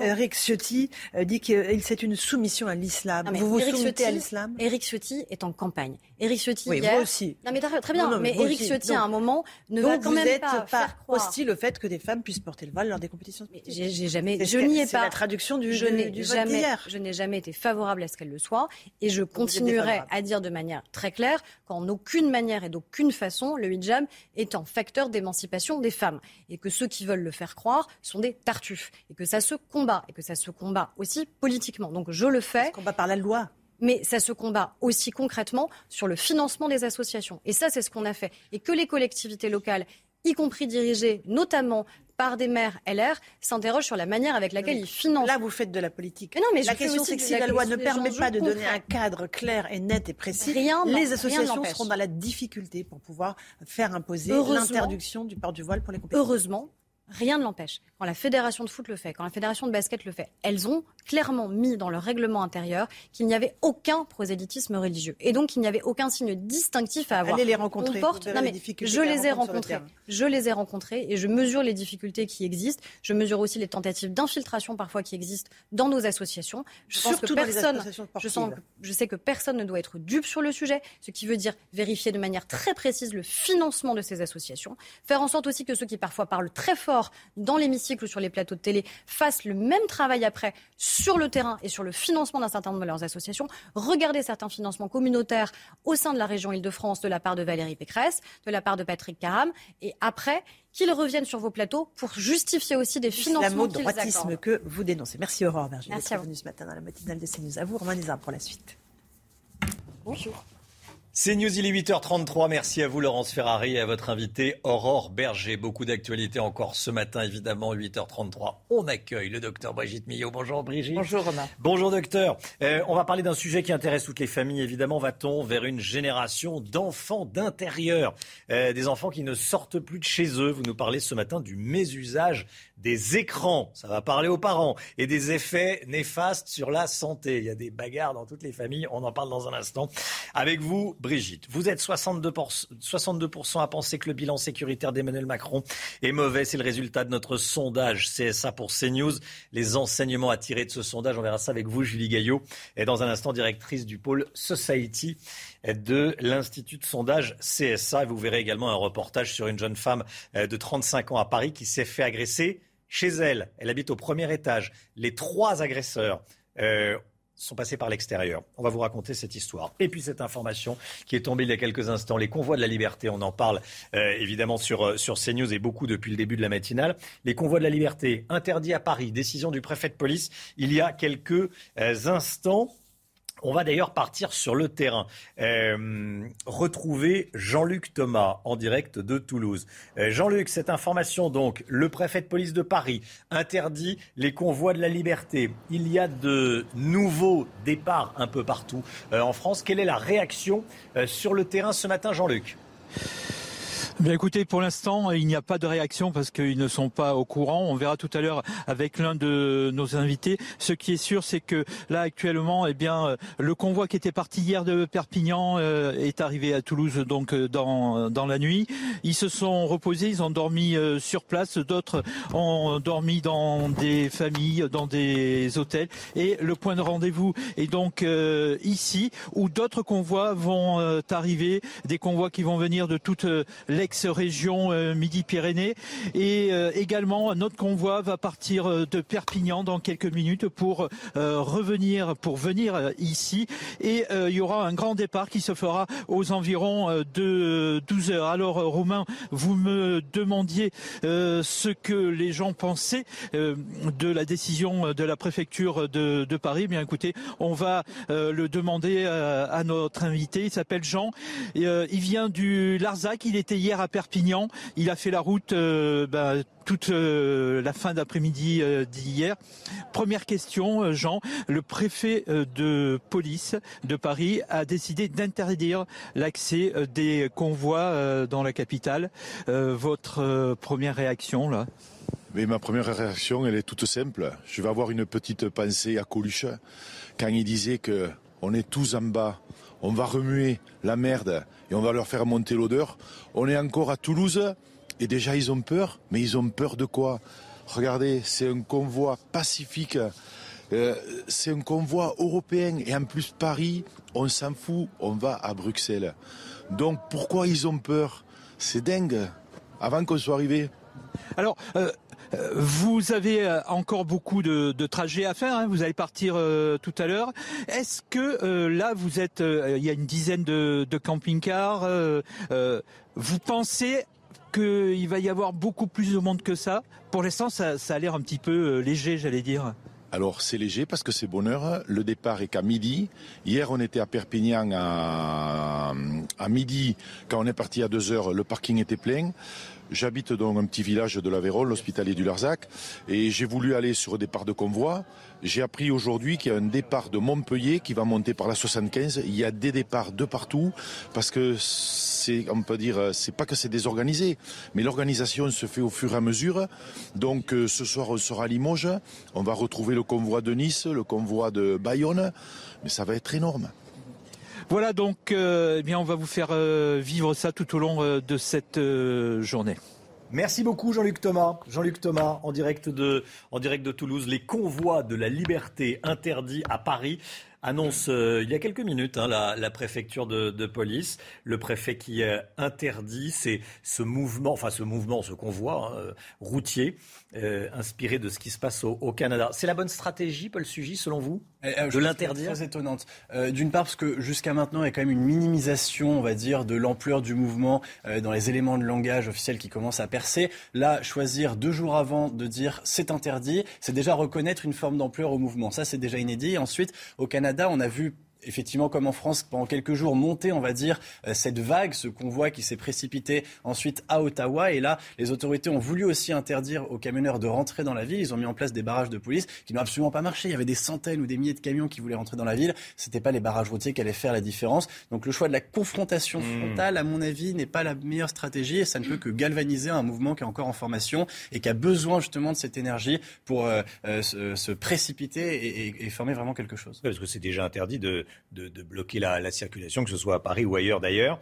Euh, le préfet qui rappelle, euh, il convient de rappeler qu'en application de la loi euh, du Code de la route, le fait d'entraver ou de gêner une voie ouverte à la circulation publique est passible de deux ans d'emprisonnement, 4 500 euros d'amende, immobilisation du véhicule, réduction de moitié du nombre maximal de points du permis de conduire et d'une suspension du permis de conduire pour une durée de trois ans euh, au plus. Voilà donc les convois de la liberté interdits euh, à Paris. C'est la toute dernière information. Je vous en parlais il y a quelques euh, instants. On vous en parle depuis le début de la matinale. C'est une agression, une agression traumatisante s'il en est. Une trentenaire, une femme de 35 ans, a été séquestrée, violée et agressée chez elle alors qu'elle vit au premier étage d'un immeuble du 18e volé. J'ai dit violé, volé. Elle a été volée chez elle. Euh, alors qu'elle vit au premier étage d'un immeuble du 18e arrondissement euh, de Paris. Les trois hommes ont escaladé la façade. Ils ont brisé la vitre d'une fenêtre de son appartement alors qu'elle était à l'intérieur et euh, ont débuté la séquestration, les vols et les agressions, Chana. Ils sont entrés par cette fenêtre, ils l'ont donc agressée avant de la voler et de repartir. Tous les détails avec Sybille Delettre et Charles Baget. C'est une agression particulièrement traumatisante. Il était un peu avant minuit ce lundi, dans le quartier de la Goutte d'Or à Paris. Une jeune femme de 35 ans est tranquillement chez elle lorsque trois individus font irruption dans son appartement. Situé au premier étage, les malfaiteurs ont escaladé la façade et brisé une vitre pour pouvoir entrer. Ils séquestrent la jeune femme et la menacent avec un pistolet sur la tempe L'un des malfrats vole sa carte bleue et va retirer 300 euros au distributeur, pendant que les autres fouillent l'appartement et volent un ordinateur, un téléphone et des bijoux en or. Le trio réussit ensuite à prendre la fuite à bord d'une Citroën C1. Ils sont toujours activement recherchés on a les policiers du deuxième district de police judiciaire, c'est-à-dire des policiers spécialisés dans l'investigation, qui vont utiliser tous les moyens d'enquête à leur disposition, la téléphonie, la vidéoprotection, les mouvements bancaires. Mais euh, la volonté des policiers, c'est que ça ne reste pas impuni en retrouvant les auteurs et en les présentant devant la justice. Des riverains ont également été interrogés. La victime, très choquée mais pas blessée, a déposé plainte. C'est l'heure des premiers bilans euh, et ça a un, lien avec euh, le reportage qu'on vient de voir. Euh, premier bilan pour Emmanuel Macron à quelques semaines du premier tour de la présidentielle et en termes de sécurité, le bilan du président de la République n'est pas bon. Vous êtes 62% à penser que ce bilan sécurité est négatif. C'est le résultat, de notre sondage exclusif CSA pour CNews. Julie Gaillot, quels enseignements tirer de ce sondage? Qu'est-ce qu'on y découvre encore plus précisément que ce qu'on voit à l'antenne? Ce qu'on voit, c'est qu'à quelques mois du, premier tour, les Français portent un regard qui est très sévère sur le bilan sécurité du président, puisqu'ils sont 6 sur 10 à nous dire qu'il n'est pas bon et même 24% d'entre eux qu'il est très mauvais. Donc vous voyez, c'est des chiffres qui sont extrêmement nets. Mmh. Au-delà de ces chiffres que vous voyez à l'écran, ce sondage nous apprend aussi qu'il y a un clivage entre les CSP+, et les CSP-, avec des cadres, des professions libérales qui portent un regard un peu plus clément sur le bilan sécurité du président que des ouvriers ou des employés. Et enfin, ce sondage nous dit aussi que le mécontentement est extrêmement fort chez les sympathisants de droite et d'extrême droite, qui sont entre 8 et 9 sur 10 à penser que ce bilan est négatif, alors qu'à gauche, on porte un regard un peu plus hésitant, voire mitigé sur ce bilan, puisqu'ils sont 45% à nous dire qu'il est positif. On se pose derrière la question, en fait, chez les sympathisants de gauche, peut-être que ce n'est pas un sujet de préoccupation majoritaire pour cet électorat. Et enfin, rappelons que la sécurité est la quatrième préoccupation des Français aujourd'hui, derrière la santé, le pouvoir d'achat ou encore l'environnement. Et vous, qu'en pensez-vous? Est-ce que vous vous sentez plus ou moins en sécurité qu'il y a cinq ans, comme tous les matins On vous donne la parole dans la matinale, c'est important, c'est très important. Écoutez, c'est votre avis. Mon entourage, j'ai eu pas mal de problèmes avec des agressions, surtout du côté, bah, par exemple, de mes sœurs, où, euh, on en a pas mal parlé, ou des amis qui m'en ont parlé. Euh, du fait qu'il n'y ait pas eu d'attentat de, vraiment important depuis cinq ans. Euh, ça a l'air un peu plus calme, mais pour autant, je ne sais pas s'il faut qu'on se sente plus en sécurité ou pas. Je prends le métro, je prends les transports, euh, j'ai jamais eu de problème. Enfin, c'est pas du tout un problème pour moi d'être le soir dans les rues, d'être le soir de prendre les transports le soir. Dans les rues, ouais, le soir, euh, ça peut arriver euh, que je sois pas trop à l'aise pour sortir toute seule ou après dans, dans mon quartier, enfin, ça va, mais oui, je sais qu'il y a des quartiers où j'irai pas toute seule. Voilà, c'est votre avis. Tous les matins, euh, vous donnez votre avis dans la, dans la matinale. L'Indonésie euh, achète 6 rafales à la France dans une euh, commande totale qui sera de 42 rafales au total, annonce faite par le ministre de la Défense indonésien et par la ministre des Armées, Florence Parly. Donc achat ferme de 6 premiers rafales sur une commande totale de 42 avions de combat français. Valérie Pécresse sera reçue demain par Nicolas Sarkozy. Enfin, diront certains, la position de l'ancien président de la République vis-à-vis de Valérie Pécresse se fait attendre. Est-ce qu'il y aura une position demain? Rien n'est sûr. pas, c'est pas euh, obligatoire. Euh, les Républicains subissent un coup dur avec le départ d'Éric Woerth pour le camp Macron. Regardez ce que dit Éric Woerth ce matin dans le Parisien. Je pense profondément qu'un second mandat d'Emmanuel Macron serait une chance pour la France. On ne peut pas avoir un président débutant tous les cinq ans. Éric Woerth qui est sévère avec les Républicains. LR décrit une France nostalgique, recroquevillée sur elle-même. On ne peut pas n'être obnubilé que par l'islamisme radical, écrit Éric Woerth. Paul Sugy, le départ d'Éric Woerth, c'est un, euh, ça fragilise la campagne de, Valérie Pécresse ou pas? Euh, Oui, ça contribue à affaiblir une campagne qui déjà avait euh, un retard à l'allumage. Woerth, c'est pas n'importe qui, c'est quelqu'un qui est très réputé au sein des Républicains pour son expérience. C'est un, très bon gestionnaire public, quelqu'un qui évidemment aurait beaucoup fait profiter Valérie Pécresse, qui a été élue présidente de la République. il va lui manquer dans sa campagne, et ce qui est certain, c'est que ça envoie un signal très mauvais, alors que Valérie Pécresse n'avait pas besoin de ça en ce moment. Merci Paul. Pierre Chasseret, vous revenez sur le geste de Total envers les automobilistes. Dites-nous. Oui, un symbole. Un hmm. symbole parce que ce geste de Total, personne ne l'attendait. L'État lui-même demandait, exhortait les pétroliers à ce geste en fuyant l'idée de leur côté d'une baisse de la fiscalité. Eh bien, le grand méchant loup, Total, lui, l'a fait, renvoyant le gouvernement face à sa responsabilité. Alors, le geste, c'est quoi? Pour bien qu'on le précise, c'est une réduction de 10 centimes par litre quel que soit le volume de carburant. Il ne s'agira pas de prendre 50 litres pour bénéficier de cette baisse de 5 euros sur le prix. Quelles stations sont touchées? 1150 stations-service du groupe Total, uniquement celles qui sont dans les communes de moins de 6000 habitants. C'est un geste de 20 à 30 millions d'euros de la part de Total envers les automobilistes. Alors évidemment, c'est une goutte d'eau dans, les profits de Total, mais c'est la symbolique qui est forte. Si Total l'a fait, alors le gouvernement peut maintenant s'attaquer au dossier de la fiscalité des carburants. Voilà, parce que Total publie ses chiffres ce matin. Euh, Total annonce un bénéfice pour 2021, donc l'année dernière, euh, à 16 milliards de dollars. Donc bénéfice de 16 milliards de dollars après des pertes de plus de 7 milliards en 2020. Voilà, merci beaucoup euh, Pierre Chasseret. La santé tout de suite avec le docteur Millon. Docteur Millot, cette semaine a eu lieu la journée de lutte contre les violences numériques. Vous nous parlez ce matin du mésusage des écrans et des effets néfastes sur la santé. Est-ce qu'on va vers euh, une génération d'enfants d'intérieur, d'enfants qui ne sortent plus? Alors, ceci dit, on parle beaucoup des écrans. Euh, avec les, tablettes, moi j'avais entendu ça de ma génération avec la télévision, que les enfants n'allaient plus jouer. Euh, Mais vous n'étiez pas un enfant d'intérieur non, pas trop. Un peu.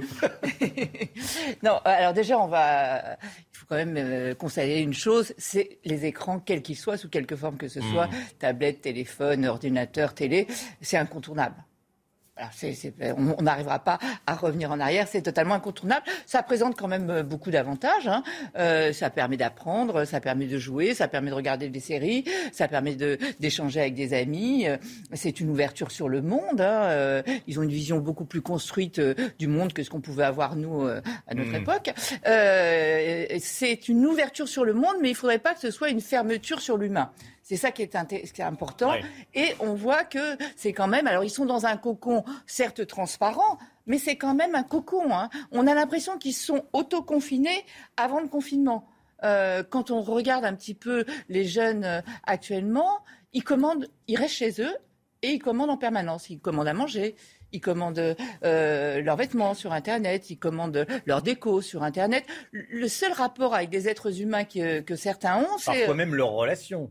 Oui, oui, oui, bien sûr. C'est vrai, le jeu tout, se passe, euh, voilà. Et le seul rapport qu'ils ont, euh, c'est plus avec les commerçants, hein, c'est avec euh, les gens des points relais où ils rapportent leur carton quand ça va pas pour échanger. Enfin voilà. Hmm. On arrive quand même à une génération d'enfants d'intérieur. On en a même certains qui négocient avec leurs parents. Ouais, je veux bien sortir, mais si tu me laisses regarder un peu plus les écrans ce soir, je veux bien aller faire un tour dehors. Voilà. Donc c'est, on est vraiment avec une génération d'intérieur.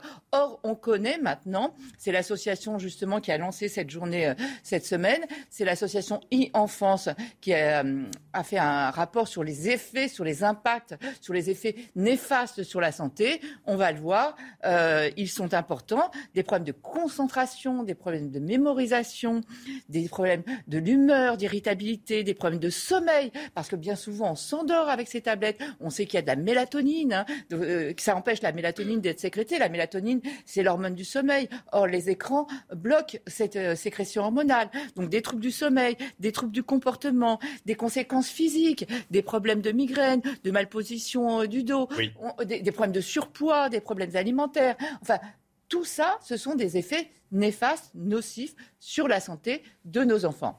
Mais moi, ce qui m'a interpellée aussi, c'est chez les tout petits. Là, il y a un chiffre qui est absolument incroyable. 43% des enfants de, moins de 2 ans utilisent Internet.